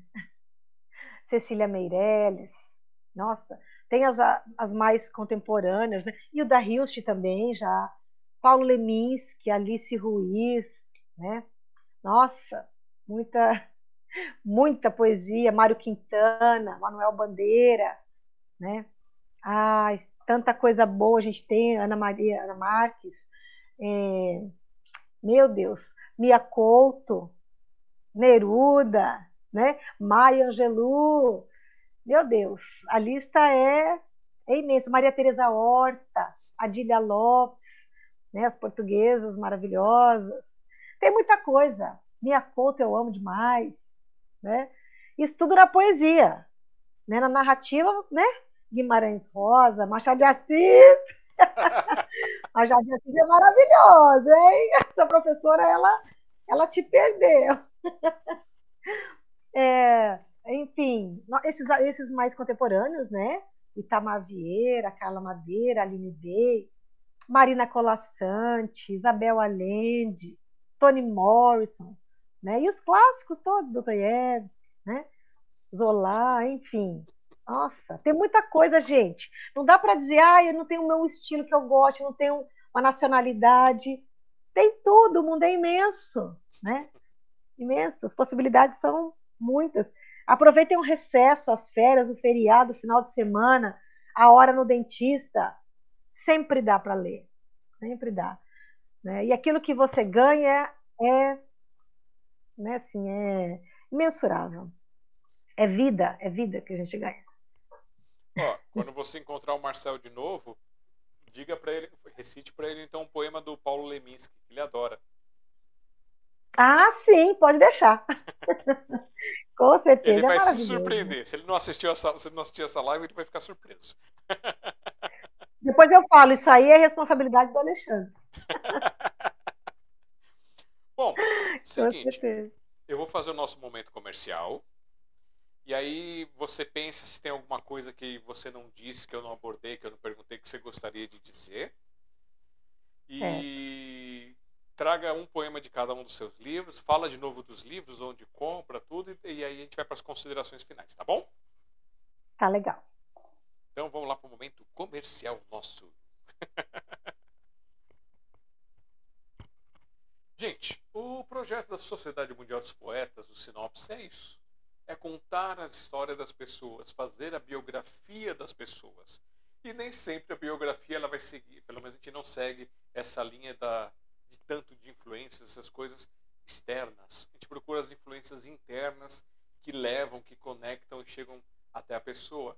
Como você viu aqui, o pai, é, a mãe, a família, toda, toda, toda essa interação que faz essas ligações, os professores, são as influências anônimas, vamos colocar aqui entre aspas, que transformam e fazem o nosso ser chegar aonde chegamos. Então é isso que eu, a ideia do sinopse. É claro que é ótimo falar do, do, de outros autores, trazer, que nem foi dito agora, mas o foco é trazer a arte, a essência, a base, assim, o, a fragrância mais refinada dos artistas, das artes que passam por aqui. E o projeto Sociedade Mundial dos Poetas com sinopse, com café com poesia, com o, as pílulas de poesia, com o projeto do Publix, são todos feitos por loucura e por amor. Eu tiro um momento do, do meu tempo, eu trabalho por conta, e aí eu pego, reservo um momento para fazer esses projetos da live, porque eu acredito que isso pode mudar e transformar a vida das pessoas, que muita gente merece ser representado e homenageado aqui com a gente. Tem o nosso projeto do Café com Poesia presencial, o Café com Poesia digital, então, quem quiser participar com texto, vídeo, foto ou entrando ao vivo, no digital, no penúltimo sábado do mês, das 3 até as 18 horas, vocês, é, das 3 às 6, né, das 15 às 18, no nosso youtube.com.br café poesia, vocês podem mandar seu material e aí a gente faz, faz aquela, aquele sarau digital assim com todo tipo de arte. Tem dança, tem música, tem poesia, tem pensamentos, tem conversa, tem muito mais. E para quem é de São Paulo, quem estiver passando por São Paulo, capital, no último sábado do mês, lá na biblioteca Hans Christian Andersen, no Tatuapé, próximo ao Hospital do Tatuapé, nós temos o nosso sarau físico, que é o Café com Poesia. Também pode música, poesia, dança, tem todas as artes misturadas. Eu falo que é um multishow ali, né? Um, são vários tipos de shows acontecendo de pessoas maravilhosas que começam muitas vezes tímidas e depois vão se soltando outras que só têm uma arte se pluralizam porque se permitem, que é uma das coisas importantes você se permitir experimentar e ver é, outras artes que você gostaria e trazer elas publicamente. E a gente também registra em forma de foto e forma de vídeo isso depois, quando há tempo, quando eu consigo um tempinho, eu faço a edição. Eu sei que eu estou devendo vídeo pra caramba. No site, no canal do YouTube do Café com Poesia tem 2 mil vídeos aproximadamente, que são todos picotadinhos com, com as apresentações separadas, em playlist, tudo bonitinho. Mas tem pelo menos mais uns 3 mil vídeos guardados que eu não tive tempo de editar. E aí, por causa dessas correrias, a gente tem que correr para pagar as contas e aí tem esse problema. E aí também temos os, os custos, às vezes esporádicos, que acontecem, às vezes os custos mais é, elevados, que como, quando a gente trocou a caixa de som nossa, a nossa mesa de som Café com Poesia, quando precisa comprar algum equipamento, fazer alguma manutenção. É, recentemente eu precisei comprar um encordoamento de, de cordas para o violão que a gente leva lá para o Café com Poesia. Quase caí duro. Como é que tá caro o encordoamento? O encordoamento assim. É, tinha um baratinho que não está mais baratinho e, e, e, o caro ficou muito mais caro. E aí isso veio dos fundos que a gente reserva. E como é que esses fundos são gerados? Através das pessoas que fazem doação direta para a gente, de qualquer valor, é, direto nos nossos bancos é, ou através do Pix, por exemplo, aqui o contato smdp.com.br, de um centavo a um milhão para a gente está ótimo, a gente vai guardando isso. O, participando também no nosso café lá tem uma caixinha que a gente coloca, pediram para a gente colocar uma caixinha para o pessoal deixar alguma coisa lá, que às vezes a pessoa quer ajudar, mas não, não quer que os outros saibam, não quer que os outros vejam, a gente deixa ali no cantinho reservado na nossa mesa de café, no presencial. E a outra forma também é o nosso projeto Publixe, o nosso livreto que nasceu para uma dar oportunidade para quem nunca publicou nada sentir esse prazer, sentir o gostinho de ver sua obra publicada num material, é, que nem o nosso aqui, que é o nosso livreto. E a segunda para ajudar o nosso projeto, que é onde a gente ganha um pouquinho em cada, cada livreto e vai guardando para poder fazer as coisas. O livreto não tem ISBN, porque para cada volume você tem que fazer um ISBN diferente e seria inviável. E o dinheiro que a gente consegue para cada é, volume seria o custo do ISBN. Então não, não vale a pena. Vocês verem que uma coisa é bem. A margem é bem apertadinha. E aí, a, o número de impressões que saem de cada livreto é pelo número de participantes ou de suas encomendas, quando eles fazem alguma encomenda a mais. E aí, quem quer participar, por exemplo, com uma página, a pessoa paga 25 reais, recebe em qualquer canto do Brasil e entra com uma página e manda para gente a sua foto, o seu nome, sua mini biografia, a biografia mais extensa. E aqui tem um espaço de 34 linhas, aproximadamente, às vezes um pouquinho mais, porque a gente deixa no tamanho de fonte 12, dependendo do texto a gente diminui um pouquinho. A gente não gosta de fonte muito pequena para poder dar pluralidade de leitura para todo mundo. E caso a pessoa queira pegar outras páginas, ela entra em contato com a gente, quem passa o valor são diferenciados, e as demais páginas têm um nome e um espaço aqui de 34, 30, não, 34 não, 36 linhas aproximadamente, e aí você participa todas as participações desde o volume 6. É, para quem participa, recebe a versão impressa na sua casa, os exemplares relacionados às páginas participadas ou adquiridas. E também consegue a versão digital em PDF no nosso ebook.smdp.com.br. E é isso aí, gente. Basicamente isso. E quem quiser participar, vai mandar para a gente o contato aqui, ó. 5511 3929 4297. Aí vai falar assim: quero participar da coletânea. Aí a gente vai informar como é que são os dados, pega as informações, faz a montagem, manda para você. Com o pagamento, como é um projeto de coautorias, a gente junta todo mundo para fazer a impressão daquele volume. Gente sabe que por causa da pandemia acabou atrasando a, a saída dos volumes, mas ainda bem que todos que participam com a gente entendem o que está acontecendo e ficam sempre ansiosos, porque isso aqui é feito artesanalmente, tá? A capa a gente manda fazer fora, mas a parte de impressão, grampo, tudo bonitinho a gente faz aqui para mandar para vocês. Então é feito com muito carinho, com muito amor. E, ou você pode mandar também aqui no contato arroba cafécompoesia.com.br com assunto coletânea. E aí manda seu, seu material, sua foto, seu texto, tudo bonitinho, biografia, para a gente poder fazer a montagem, mesmo esquema, manda, revisa, faz tudo certinho, estando aprovado, estando pago, já entra no volume que estiver em aberto. Estamos com o volume 8 em aberto, então quem quiser participar já pode mandar. O, o 7 tem, tem umas confirmações só para finalizar, fiquei sabendo. Então tinha três páginas em aberto. A gente está tá aguardando só uma confirmação do pessoal para ver se vai efetivar ou não, se vai ficar para o mês que vem e vai entrar no outro volume. Mas estamos nesse, nesse desenvolvimento. E também, para quem vai participar do nosso sarau digital, é no 5511-3929-4297. No dia do sarau, é, pode mandar o seu material pelo, pelo WhatsApp. Ou, se quiser entrar ao vivo para fazer uma videochamada pelo WhatsApp, fala assim: quero entrar ao vivo. E aí a gente faz todo esse projeto. E se você que está assistindo conhece alguém que mereça vir aqui contar a sua história, fazer o seu registro biográfico, ou se você é essa pessoa, entre em contato com a gente aqui no 5511 3929 4297, é o nosso WhatsApp, e aí fala direto pelo WhatsApp com a gente que a gente vai conseguir interagir. Se você tentar ligar nesse número, não vai dar certo porque vai cair na secretária eletrônica, que fica em casa, então eu pego às vezes os recados ali. E se você tentar ligar no WhatsApp, o nosso aparelhinho é velho e não está funcionando o WhatsApp para ligação. Aí a gente só sincroniza com o computador e consegue ler as mensagens, ouvir os áudios, tudo. E para fazer negócio de interação, de ligação, essas coisas, é só nos dias mesmo pontuais que eu abro aqui no, no meu computador de trabalho e faço toda essa interação para vocês. É, vão lá, cafécopoesia.com.br, conheça o projeto Café Poesias, links, redes sociais, compartilhem, espalhem, conheçam um, um autor, um artista, adotem esse artista, espalhem para o mundo, ajudem a divulgar esses projetos culturais. Isso já vai ser uma grande ajuda, é uma forma gratuita e que nos, nos, nos ajuda bastante também. A gente quer chegar nos mil inscritos nos dois canais e também chegar às 4 mil horas que o YouTube pede de visualização. Então, se você tiver um tempinho aí, abre uma playlist nossa do, do nosso projeto, coloca para tocar ali de cantinho, aí você pode assistir como o pessoal fazia assistindo no domingo ali, é, deixando a TV tocar, ou então se você é, for fazer alguma outra coisa, deixa ele tocando para poder dar número da vez para gente e conheça as artes que estão participando com a gente. É, você pode assistir um, um, por vez, tem material, tem bastante material. É, também, deixa eu ver o que mais. É, aqui. Os nossos endereços do, do café da Sociedade Mundial dos Poetas, então sociedademundialdospoetas.com.br ou smdp.com.br. Cai no nosso site, tem os links, tem as biografias digitais, tem, tem os links dos livros, tem muitas outras coisas. Tem as nossas redes sociais, pode se inscrever, compartilhar tudo mais. Pode baixar gratuitamente nosso e-book em formato de PDF no ebook.smdp.com.br. E é isso. Se quiser conhecer um pouquinho mais sobre mim, alexandrejazara.com.br. Também tem um link lá dentro para as minhas redes sociais, para as coisas que eu faço. E se vocês caírem no meu canal do YouTube, prepare-se, porque lá é um mundo meio paralelo.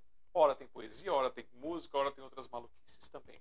E nessa sexta-feira, quem estiver aqui em São Paulo, teremos lá na Câmara Municipal de São Paulo um, a entrega de, de certificados em homenagem a, a, pessoas que trabalham pela cultura e eu serei um dos homenageados também. Quem quiser ir lá conferir serão bem-vindos. Deixa eu ver que horário que é aqui. Uh, eu já estava com a tela aberta, mas eu fiz um. Deixa eu olhar aqui direitinho. Essa idade. Quando vocês chegarem na minha idade, vocês vão entender o que é isso, porque no meu tempo. Então, ó, sessão solene, segundo encontro São Paulo de Literatura, a vereadora Juliana Cardoso e o coletivo São Paulo de Literatura convido, convidam a sessão solene e entrega do certificado Paulo Bonfim, Bonfim é uma homenagem e reconhecimento às personalidades ligadas a incentivo à leitura, escritores, poetas, professores e artistas. Será nesta sexta-feira, dia 3 de junho de 2022, das 3 às 18 horas, lá na Câmara Municipal de São Paulo, Palácio Anchieta, no auditório Prestes Maia, primeiro andar, viaduto Jacareí, número 100. Quem tiver por São Paulo, tem isso aí. Depois eu vou ver se eu mando algumas coisas registradas para vocês também. E, por fim, sem não menos importante, vão lá no meu site ou vão na Amazon, procurem para que serve uma árvore, ajudem a divulgar esse projeto, que ele tem a intenção de mostrar um pouquinho da ideia do que para que serve uma árvore, de tocar nesse ponto. Ela que, apesar de ser um ser imóvel, e para muita gente só serve para sujar, para destruir, para fazer bagunça, para cair outras coisas, ela tem uma importância enorme no nosso ecossistema, na nossa biodiversidade e até no alimento que chega nas nossas casas, porque é, é preciso que as árvores e que a vegetação exista para que elas protejam as terras dos ventos fortes, para que não haja tempestades de areia, para que não sejam levados os minerais dessas terras, para que não se tornem, tornem essas terras inférteis e a salinização não aconteça é, destruindo os lugares de plantio e, outro, e outros tipos de agronegócios. E a gente não está falando nem de agronegócio do pessoal grande, está falando dos pequenos negócios, que são os que realmente alimentam a nossa população. Porque os grandes só estão dedicados à exportação. São os pequenos que alimentam as cidades, que alimentam ao povo. Então a gente tem que pensar numa coisa mais equilibrada, mais funcional. E é isso, gente. Basicamente, quem quiser adquirir comigo, 25 reais, eu mando para qualquer canto do Brasil, numerado e com uma dedicatória para vocês. É só entrar em contato pelos números que tem aqui que eu passei também, ou no, nos contatos do meu site. Meu site tem link lá para a Amazon e muito mais. É, eu acho que é isso. Eu acho que eu já enrolei bastante, já dei tempo da professora pensar na, no que ela vai dizer. Então, a tela é sua, Cláudia. Diga para nós, faça suas considerações. Agora o momento é todo seu. Olha, Alexandre, em primeiro lugar eu queria agradecer né, esse encontro tão informal, tão gostoso, tão, é, tão rico, né? Foi tão leve ao mesmo tempo. Nossa, é, eu confesso que eu mandei uma mensagem para ele, eu falei, nossa, mas eu vi lá as entrevistas tem três horas, eu achei que era uma coisa assim, né? 20 minutos. Daí ele, não, mas fica tranquila, porque a gente tem como desenvolver isso, viu? Vai e vai mesmo. Eu não sei para quem está assistindo, que é diferente, né? Mas eu que estou sentada aqui, eu nem percebi, né? Passaram-se três horas. Então, assim, para mim foi uma, uma grande alegria. E eu queria dizer do meu entusiasmo com, diante de pessoas como você, que são tão dinâmicas, né? Isso me, me eu adoro as pessoas que se é, se polarizam assim, né? Que fazem muitas coisas, que estão envolvidas em várias atividades, porque a literatura é uma resistência, viu, gente? Eu estava conversando hoje isso com uma aluna. Publicar é difícil, divulgar é difícil, vender literatura, então, viver da literatura, então, né, é, é uma batalha, é uma batalha. É, uma das últimas aulas que eu dei de poesia, né, a gente estava lendo um, um, poema de Drummond e falando dos desejos, né, diante da humanidade e tal, e eu pedi a eles que dissessem, né, qual seria um grande desejo. E uma das alunas disse: Nossa, meu grande desejo seria viver da literatura. É a Fabiana. Não sei se ela está aqui hoje, mas eu gostaria de dizer. Ela escreve, escreve, já escreveu romance, contos, poemas, né? E ela disse: meu grande sonho seria que a gente pudesse viver da literatura. Né? Então, essas atitudes é, que o Alexandre está fazendo e nas quais ele está envolvido, eu não conheço pessoalmente, é só isso que eu estou vendo mesmo. Mas isso já me, é, já me arrebata, essa ideia de você estar em tantos lugares, democratizando, né, de alguma maneira, o acesso à produção, à, divulgação, né, à difusão, a, todo esse processo da literatura em, em andamento. Então, isso tudo para mim é, é, muito bonito. Né? O professor é, é, esse idealista, né? o poeta também é, o artista é. Então, é, é muito bom saber que ainda há pessoas né, que se envolvem, que acreditam, que levam adiante, que resistem né, a todas as, as adversidades, a todas as, as dificuldades. Então, isso é muito é, nossa, é bom, é reconfortante saber que, que ainda há iniciativas nesse sentido. Então, eu te agradeço muito por estar aqui hoje. Tá? É, é, é com muita alegria mesmo que eu passei esse tempo aqui com você. Viu, Alexandre? Muito obrigada mesmo. É, eu separei aí os dois, é, um poema de cada livro, né, já que você me deu essa oportunidade de ler mais uma vez. É, então, eu separei aqui uh, um mais é, apaixonado, né? Se chama Sem Licença Poética.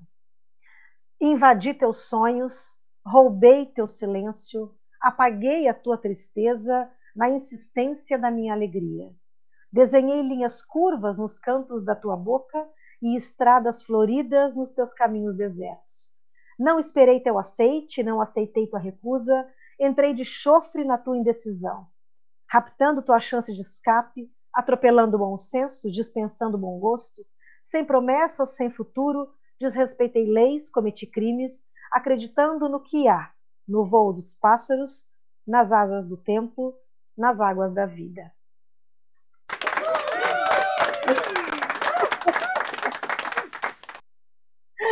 Esse é de, de sementeira, tá?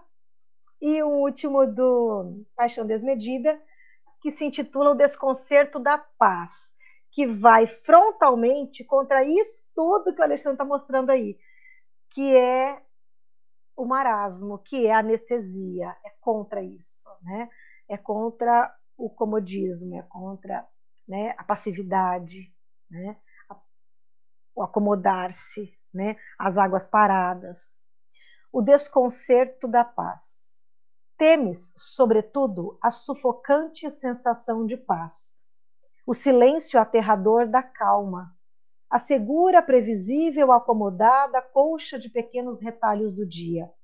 Estreitam teus sonhos os contornos definidos do tempo desprendido entre gavetas, canetas, cancelas. A exaustão frenética de um comboio insensato de atropelos domésticos e o escorrer dos dias e das noites, sedentas de estradas, entradas, partidas, chegadas. Há no cansaço um aterrador aviso do desperdício da arte, do amor, do inusitado maravilhoso de um olhar sem aviso.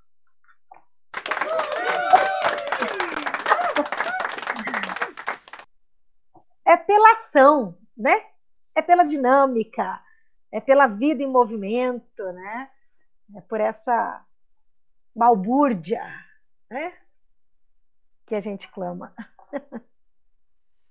Muito bem. Então, nessa noite de 2 de junho de 2022, recebemos aqui a Cláudia Sabag Ozawa Galindo, com a poesia, com a professora, com a filósofa, com a mãe, com a feminista, com as múltiplas artes, as multipoesias aí que estão. E a gente espera que essas artes se multipliquem, que as coisas que estão guardadinhas elas saiam, quebrem essas barreiras e venham para o mundo para mostrar mais ainda outras facetas para explorar esse conhecimento. Quem quiser acompanhar, vai lá no Instagram, arroba Cláudia Sabag Ozawa Galindo, ou então no Facebook, facebook.com.br claudia.sabag Ozawa Galindo, e o contato para quem quiser fazer, falar com ela direto, pegar livro, chamar para projetos e outras coisas, é o gsozawa.ual.com.br.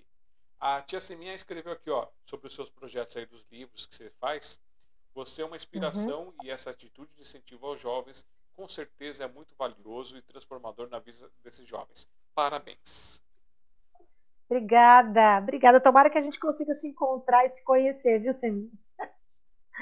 O Alexandre, Diga. eu posso fazer um convite antes que eu me esqueça? Vai.